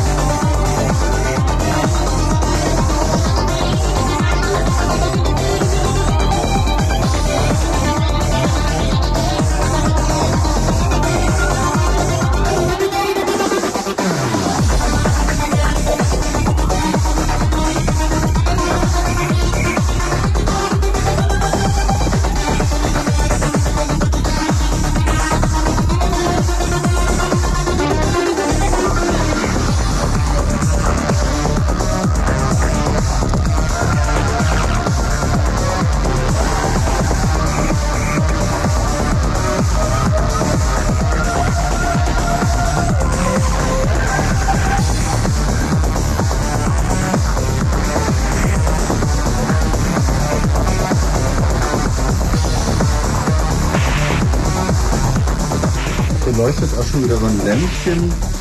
Echt? Hier leuchten Lämpchen. Viertelstunde haben wir noch. Weiter telefonieren? Ja, das, ja.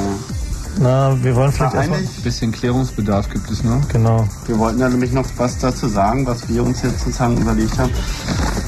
Und das ist für mich diesen Poolschlüssel, weil irgendwie uns immer noch kein Hörer diesen Poolschlüssel durchgegeben hat, ähm, dass wir den jetzt einfach mal ausrechnen. So.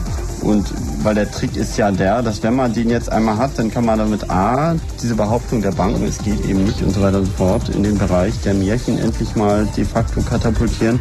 Und B, ähm, naja, kann man dann sozusagen auch gleich mal gucken, dass man diese Haftungsfrage nicht vielleicht doch ein bisschen anders geregelt bekommt. Weil es gibt zwar dieses Gerichtsurteil des ULG Hamm, aber es gibt auch danach schon wieder ein äh, kleines Gerichtsurteil, das anders ausgefallen ist. Und das ist also nach wie vor ein bisschen eine unsichere Position des Verbrauchers. Ja, vielleicht sollten wir gleich nochmal zur Klärung sagen, ausrechnen ist ein bisschen übertrieben bei der Geschichte. Also man kann den Poolschlüssel nicht direkt ausrechnen, wie vorhin auch ein Hörer gefragt hat, aber man kann einfach alle 2 hoch 56 Möglichkeiten durchprobieren. Ähm, wie gesagt, 56 Bit ist der Schlüssel lang. Und schon 1993 wurde von einem Michael Wiener ähm, ein Paper veröffentlicht, in dem er eine komplette Hardwarebeschreibung für einen ASIC, für eine sogenannte programmierbare Logik ähm, beschrieben hat ähm, die ähm, für einen minimalen Geldaufwand ähm, kleiner eine Million ähm, einen solchen DES-Schlüssel und solchen handelt es sich ja beim Pool-Schlüssel ermittelt. Und zwar durch Ausprobieren. Wobei man dazu das würde dann wie lange dauern? Das kommt ganz drauf an, ähm, wie viel man da investiert. Wenn man, ähm, sagen wir, 300.000 Dollar in das Projekt äh, investieren würde, dann hätte man erstens die Entwicklungszeit, bis man eine solche Maschine baut. Und dann würde es ähm, vielleicht 20 Tage, Monat dauern, bis der Schlüssel auch wirklich da ist. Und bei mehr Geld? Ähm, je mehr Geld man da reinsteckt, desto schneller geht das. Das wächst im Prinzip linear. Die hauptsächlichen Kosten sind die Kosten für die Entwicklung des Gerätes. Die sind fest und dann kann man noch beliebig viel Geld dafür ähm, da reinstecken, den Rechner weiter ausbauen und bekommt deine Schlüssel entsprechend schneller. Ist aber egal, weil wir bloß einen Schlüssel ausrechnen müssen, nämlich den Push-Schlüssel. Okay, aber wir haben uns ja sozusagen nicht dafür entschlossen, diese verteilte Rechengeschichte übers Internet zu machen, sondern wir haben uns überlegt, dass wir tatsächlich eigentlich mal so eine Maschine bauen wollen, weil der Algorithmus dieser DES, der wird ja noch bei vielen, vielen anderen Sachen verwendet, bei Homebanking-Geschichten, bei Verschlüsselungsgeschichten ganz allgemein und so fort. Und die Geheimdienste, auch die Deutschen, auch der BND zum Beispiel, hat schon seit Jahren äh, mehrere, also die haben zwei so riesige Maschinen von Thinking Machine Corporations, für die sie zwar Millionenbeträge hingelegt haben, mit denen sie aber in unter zehn Sekunden so einen Dash-Schlüssel ausrechnen können.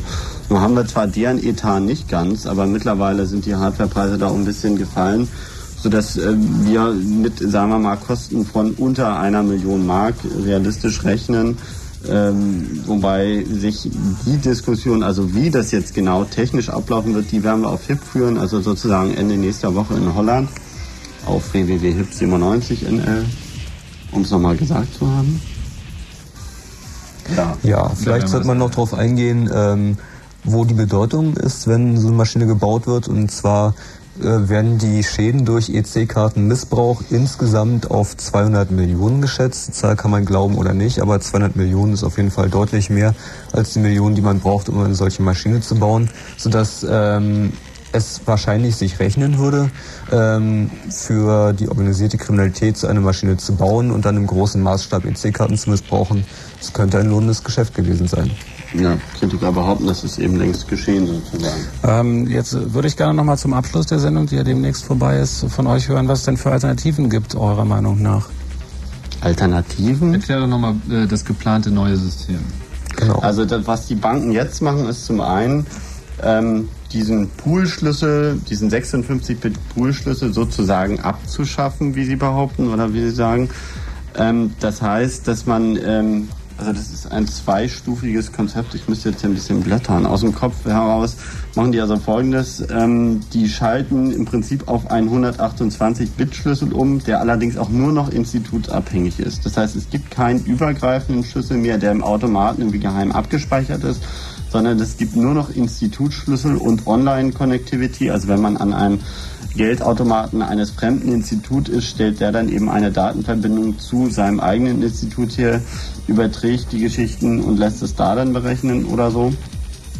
Ähm, ja, Und ähm, es soll zwar noch die Möglichkeit geben, beispielsweise am Ausland dann, weil da haben sie ja nicht überall online, äh, Geld abzuheben.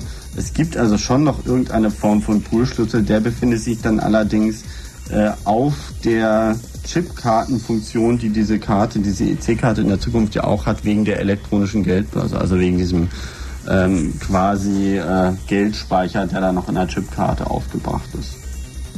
Im Chat fragt einer, warum man nicht einfach einen 128 Kilobit Schlüssel entwickelt. Ähm, 128 Bit, ja, tut man ja. Also die schalten auf 128 Bit Institutschlüssel um und schaffen den 56 Bit Poolschlüssel nur noch europaweit durchziehen, wenn sie auch äh, wirklich den Fuß in Amerika fassen wollen. Naja, also die, diese... Es ist auf jeden Fall noch nicht klar, ob, ob, ob dieser neue Ansatz nun wirklich eine Lösung des Problems darstellt. Im Prinzip ist auch dieser neue Schlüssel durchaus hackbar, auch wenn es sich jetzt um mehr als einen äh, handelt. Und wenn erstmal klar ist, wie es geht, dann ist es alles nur noch eine Frage der Skalierung der Systeme, mit denen man das schon mal geschafft hat. Und wenn ihr euch jetzt alle am Radio gefragt habt, was das eigentlich alles soll, ähm, Aufruf zur Kriminalität, natürlich nicht. Äh, unter anderem ist eine eine Aufgabe und eines der Ziele des Chaos Computer Clubs, wenn ich das mal so stellvertretend irgendwie sagen darf, solche Geschichten zu machen, um eben dafür zu sorgen, dass äh, solche Sicherheitssysteme zum Beispiel verbessert werden oder verändert werden. Ähm, deswegen war ich vorhin so ein bisschen, wenn jemand sagt, ach, ich vertraue da voll, weil ähm, ich vertraue den Banken. Oder, oder gar nicht passiert. erst gebaut werden, solche Sicherheiten. Äh, oder gar nicht erst gebaut werden. Genau. Ähm, wenn sich niemand darum kümmert und aufzeigt, wo eventuell Lücken sind, wie man das ja auch von Software kennt und so weiter, dann wird auch nie was verbessert werden. So, das war ein bisschen Moral. Aber jetzt nochmal zu deiner Frage zurück, wie könnte man es irgendwie besser machen? Ich meine, es steht ja außer Zweifel, dass so Geldautomaten, also die Ersetzung von Schalterbeamten durch Geldautomaten eine Menge Personalkosten sparen eine Menge Filialen sparen und so weiter und so fort. Und das heißt, die Banken machen da von sich aus schon mal eine Menge Gewinn. Und sie sollen doch bitte schön einfach die Technologie, die sie dann einführen, äh, sozusagen da auch die Risiken tragen und die dann nicht auch noch dem Kunden aufkommen, weil Geld sparen sie ja ohnehin. Und dann können sie dieses Geld auch sinnvoll einsetzen, nämlich um die Löcher zu stopfen oder um doch zumindest das, was durch die Löcher flutscht, irgendwie zu finanzieren. Also in, der, in der Bankenszene gibt es ja diesen schönen Ausdruck der rentablen Sicherheit, die sie mit ihren Systemen bieten wollen. Das sagt natürlich schon alles. Also doch wieder Bert Brecht. In diesem Sinne, telefonieren ja, können wir leider nicht mehr, weil die Sendung gleich vorbei ist. Martin Petersdorf steht vor der Tür. Ja, wir haben ein paar Minuten, aber wenn wir jetzt anfangen zu telefonieren, überziehen Lass wir wieder. Lass uns Musik spielen. Ja. Wir haben auch noch Hast du noch was Kurzes, Andi? Jetzt Na kommst du gerade in Fahrt, wir haben noch, noch, Nö, wir haben noch, noch unsere Datenförder Werbeminute, aber die kommen ja, dann, Genau, dann machen wir die doch jetzt. Lala machen. Was? Mach dann machen wir jetzt noch ein bisschen. Werbung und dann gibt's Musik und dann kommt Martin mit einem Nightflight. Gut, also ähm, weitere Informationen. Achso, ich habe noch die Statistik auch, wenn ihr jetzt dann noch sucht. Statistik. Hier Statistik, also wir haben zwölfmal die 1 gehabt, sechsmal die 2, viermal die 3, fünfmal die 4, zweimal die 5 und jeweils einmal die 6, die 8 und die 9. Die 7 kam gar nicht vor als erste Ziffer von euren PIN-Codes zu Hause. Es sind insgesamt 32 Nennungen, 12 mal davon die 1 sind also über 30 Prozent in diesem Fall. Die 6 sind dann etwa, äh, die 2 als erste Ziffer waren etwa 5 Prozent. Quatsch, 15.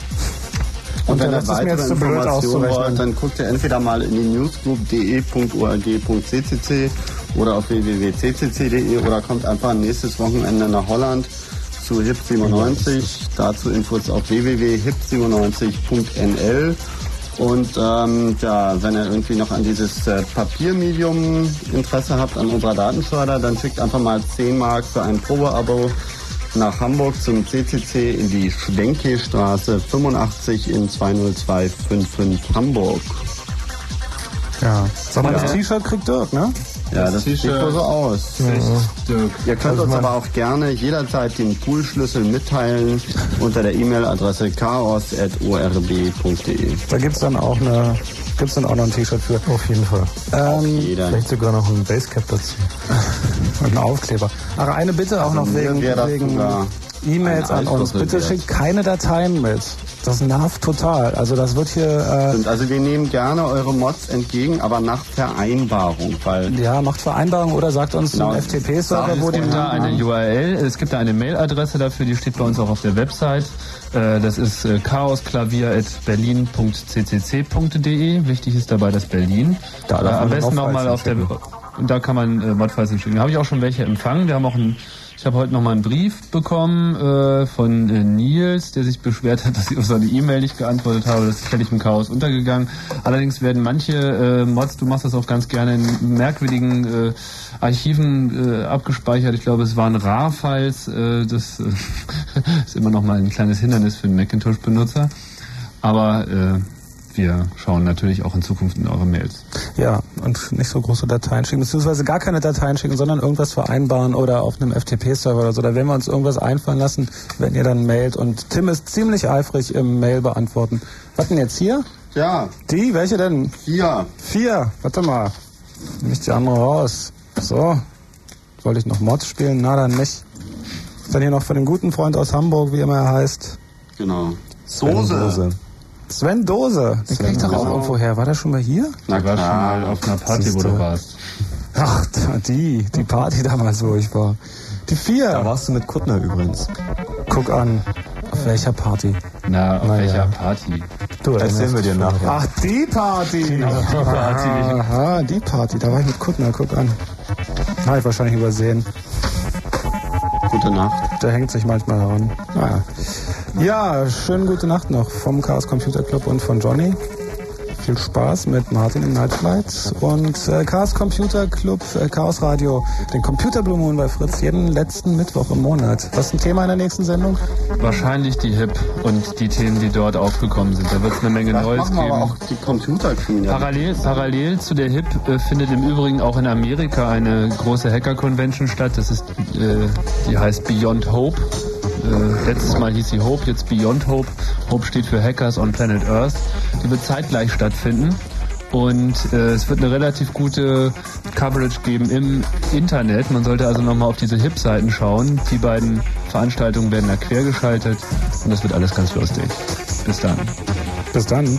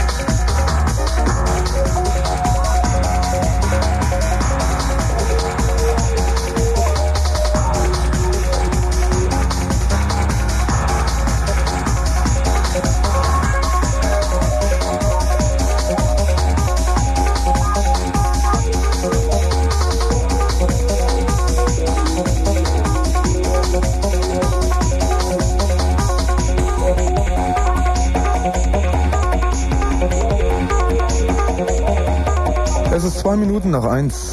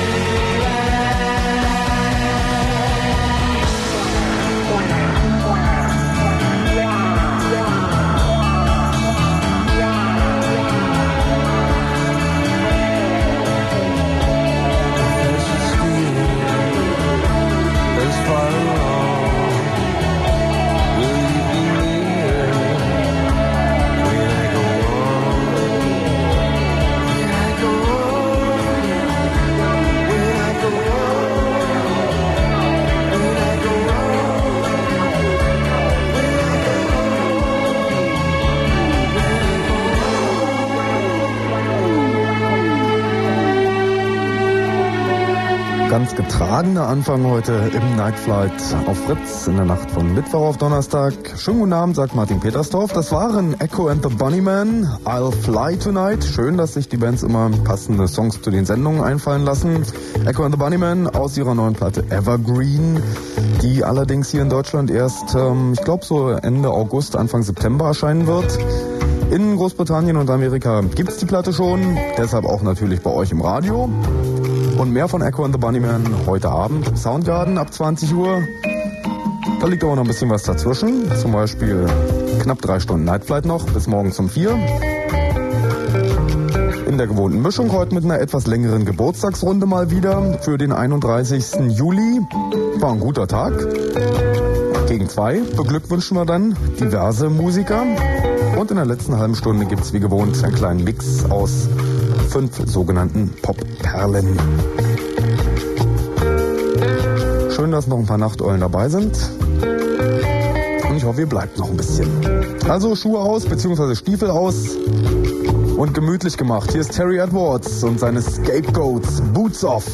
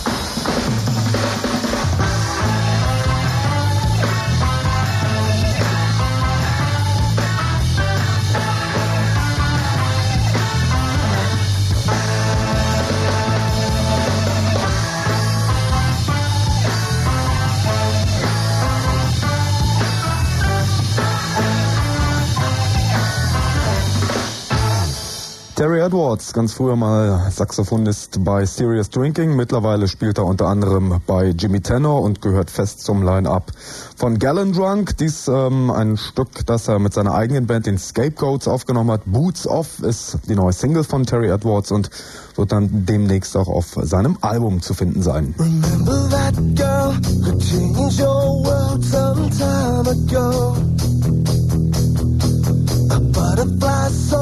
you tried to chase, but eventually let go. And in between, uh, would possibly beat her, but I don't think so. Around she goes, stuck in your memory, her voice echoes. Oh, I will wait for the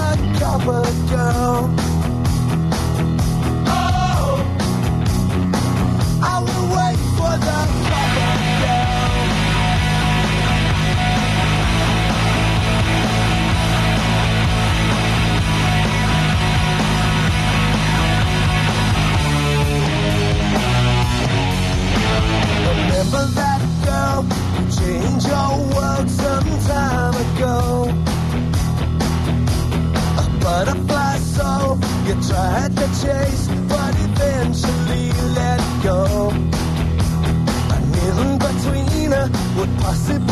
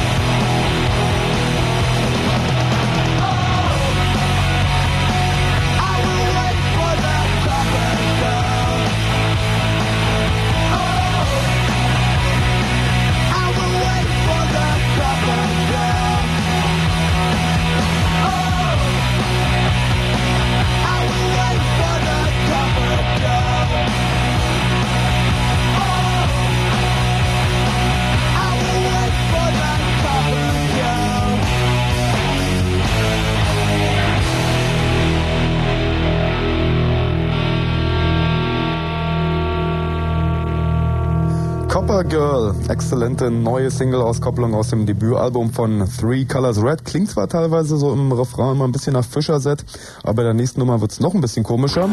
Das ist nämlich die neue Single von den Stereophonics und wenn man da mal genau hinhört, ah, Bon Jovi ist nicht weit entfernt.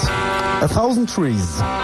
Standing at the bus stop with my shopping in my hands when I'm overhearing elder ladies as the rumors start to fly. Hear them in the schoolyard, in the scrapyard, in the chip shop, in the phone box, in the pool hall, at the shoe store. Every corner turn around. Starting with a schoolgirl who was running, running home to her mom and dad. Told them she was paying in the change room of the local corporate child. She said, tell us again. She told him again.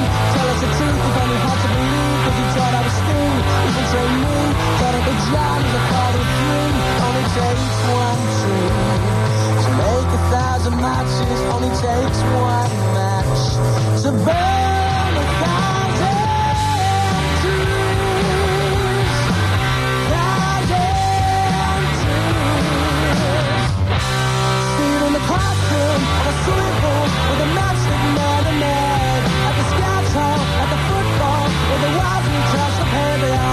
man, did a lot for the game. What is known now, talk about the small foundation. I'm ripping them down, stamping the ground. Picture that is dust in the barn, and I takes one shoe. To make a thousand matches only takes one match. So, baby.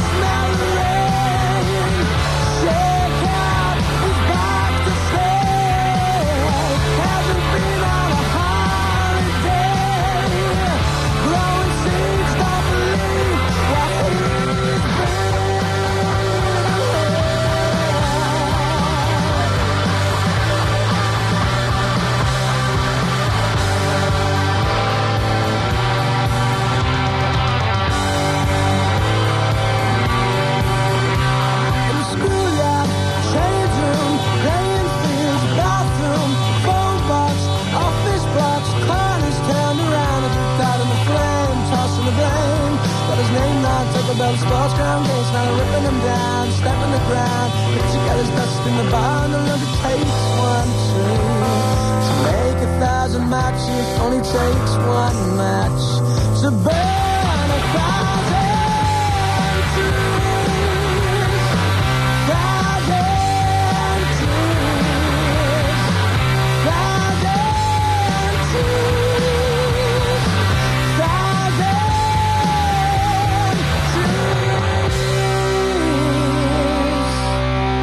A Thousand Trees, dritte Single der Stereophonics. Das Debütalbum gibt's dann Ende August und äh, da werden wir dann in einem etwas ausführlicheren Interview mit den Stereophonics auch erfahren, warum die denn so nach Schweinerock klingen. Bis dahin müssen wir mal noch ein bisschen abwarten. Aus Oxford, The Bigger the God. When Martin met Martin.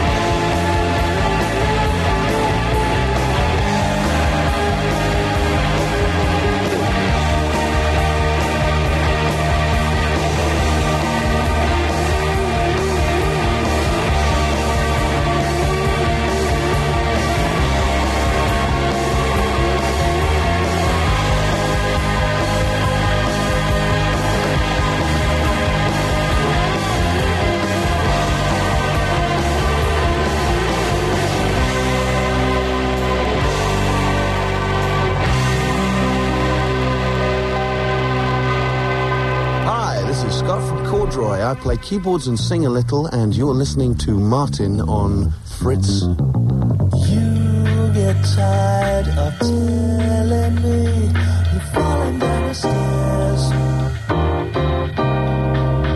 I got wise to your black eyes. Truth is always there.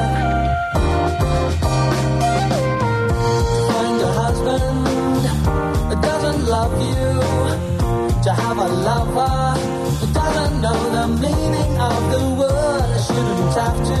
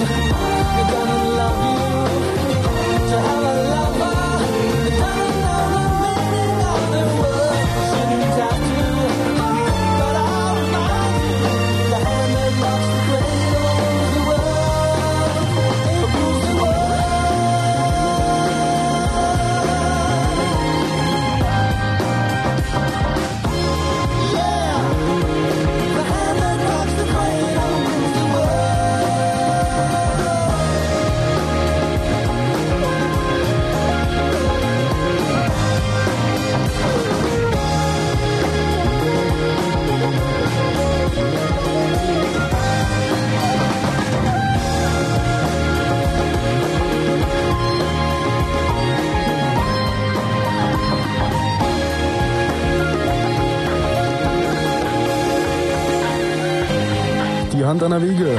The Hand That Rocks the Cradle.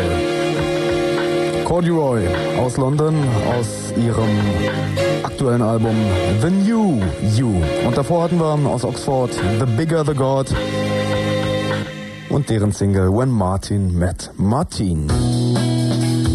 Bis zum Fritz Kurzinfo. Die neue Band von Davey Woodward war früher mal bei den Brilliant Corners. Jetzt heißt er Experimental Pop Band. London Pregnancy Test 76. London pregnancy test 1976. She was cooler than the rest. You could tell by the way she dressed. Spiky hair, tumble over. Leather trousers made her smolder. We made love on the ground. From Mile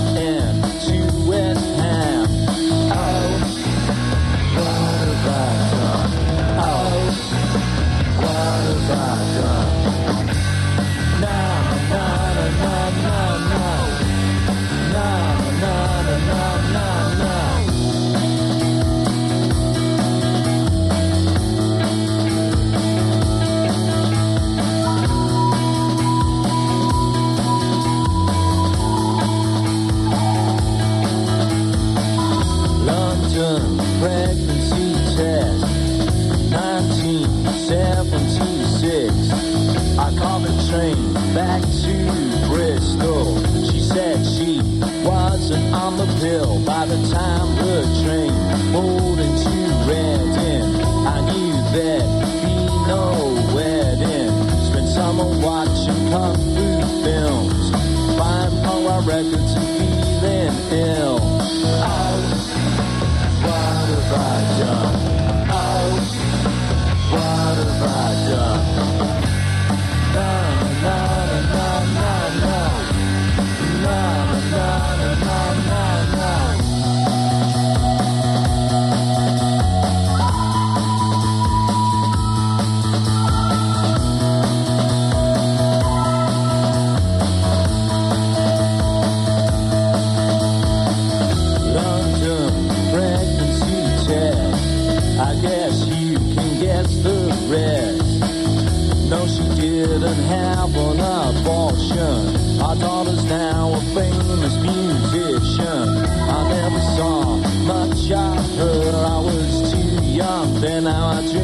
Much cider. But when I listen to the radio, if I hear her songs,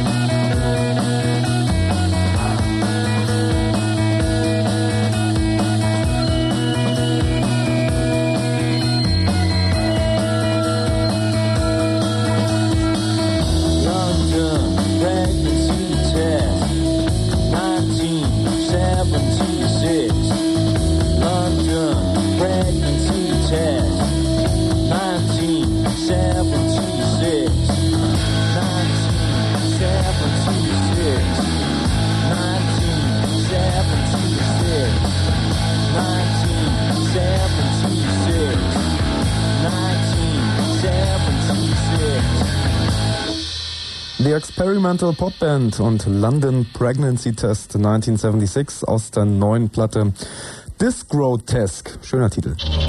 1.30 Uhr, halb zwei. Kurzinfo. Hochwasseralarm. Im Oderbruch müssen die Einwohner von etwa 40 weiteren Ortschaften evakuiert werden. Betroffen sind rund 15.000 Menschen. Grund ist ein neuer Deichrutsch bei Hohenwutzen. Hubschrauber flogen pausenlos dann zum Deich. Am Abend konnten auch wieder Soldaten der Bundeswehr eingesetzt werden, die zunächst aus Sicherheitsgründen nicht an der Gefahrenstelle arbeiten durften. Auch über eine provisorisch angelegte Straße wurde Material herangeschafft. Absage. Israel hat alle Gespräche mit der palästinensischen Autonomiebehörde offiziell unterbrochen. Das Kabinett reagierte damit auf den Bombenanschlag in Jerusalem, der 15 Menschenleben und mehr als 150 Verletzte gefordert hat. Inzwischen bekannte sich die radikal-islamische Hamas zu dem Blutbad. Schuldspruch. Fünf ehemalige DDR-Offiziere sind zu Bewährungsstrafen zwischen neun Monaten und eineinhalb Jahren verurteilt worden. Wegen ihrer Mitverantwortung für die Selbstschussanlagen an der Grenze erkannte das Berliner Landgericht auf Beihilfe zum Totschlag. Angebot. Die Brandenburger Landesregierung will zum 1. Oktober 50 zusätzliche Lehrstellen im sogenannten Kammerberufen bereitstellen. Dabei handelt es sich unter anderem um Fachinformatiker und Kaufleute für Bürokommunikation. Wetter. Nachts 17 bis 14 Grad, am Tage wolkig, einzelne Schauer bis 24 Grad. Verkehr. Es liegen keine aktuellen Meldungen vor, fahrt schön vorsichtig. No. Ne? Kerstin Koch und ein Fritz Kurzinfo. Schön vorsichtig fahren. Fritz präsentiert. präsentiert. Big Beats in Berlin. The Chemical Brothers. Live in Berlin. The Chemical Brothers. Mittwoch, 20. August. In der Arena in Treptow. Synthetisiert, katalysiert und explodiert durch. Fritz.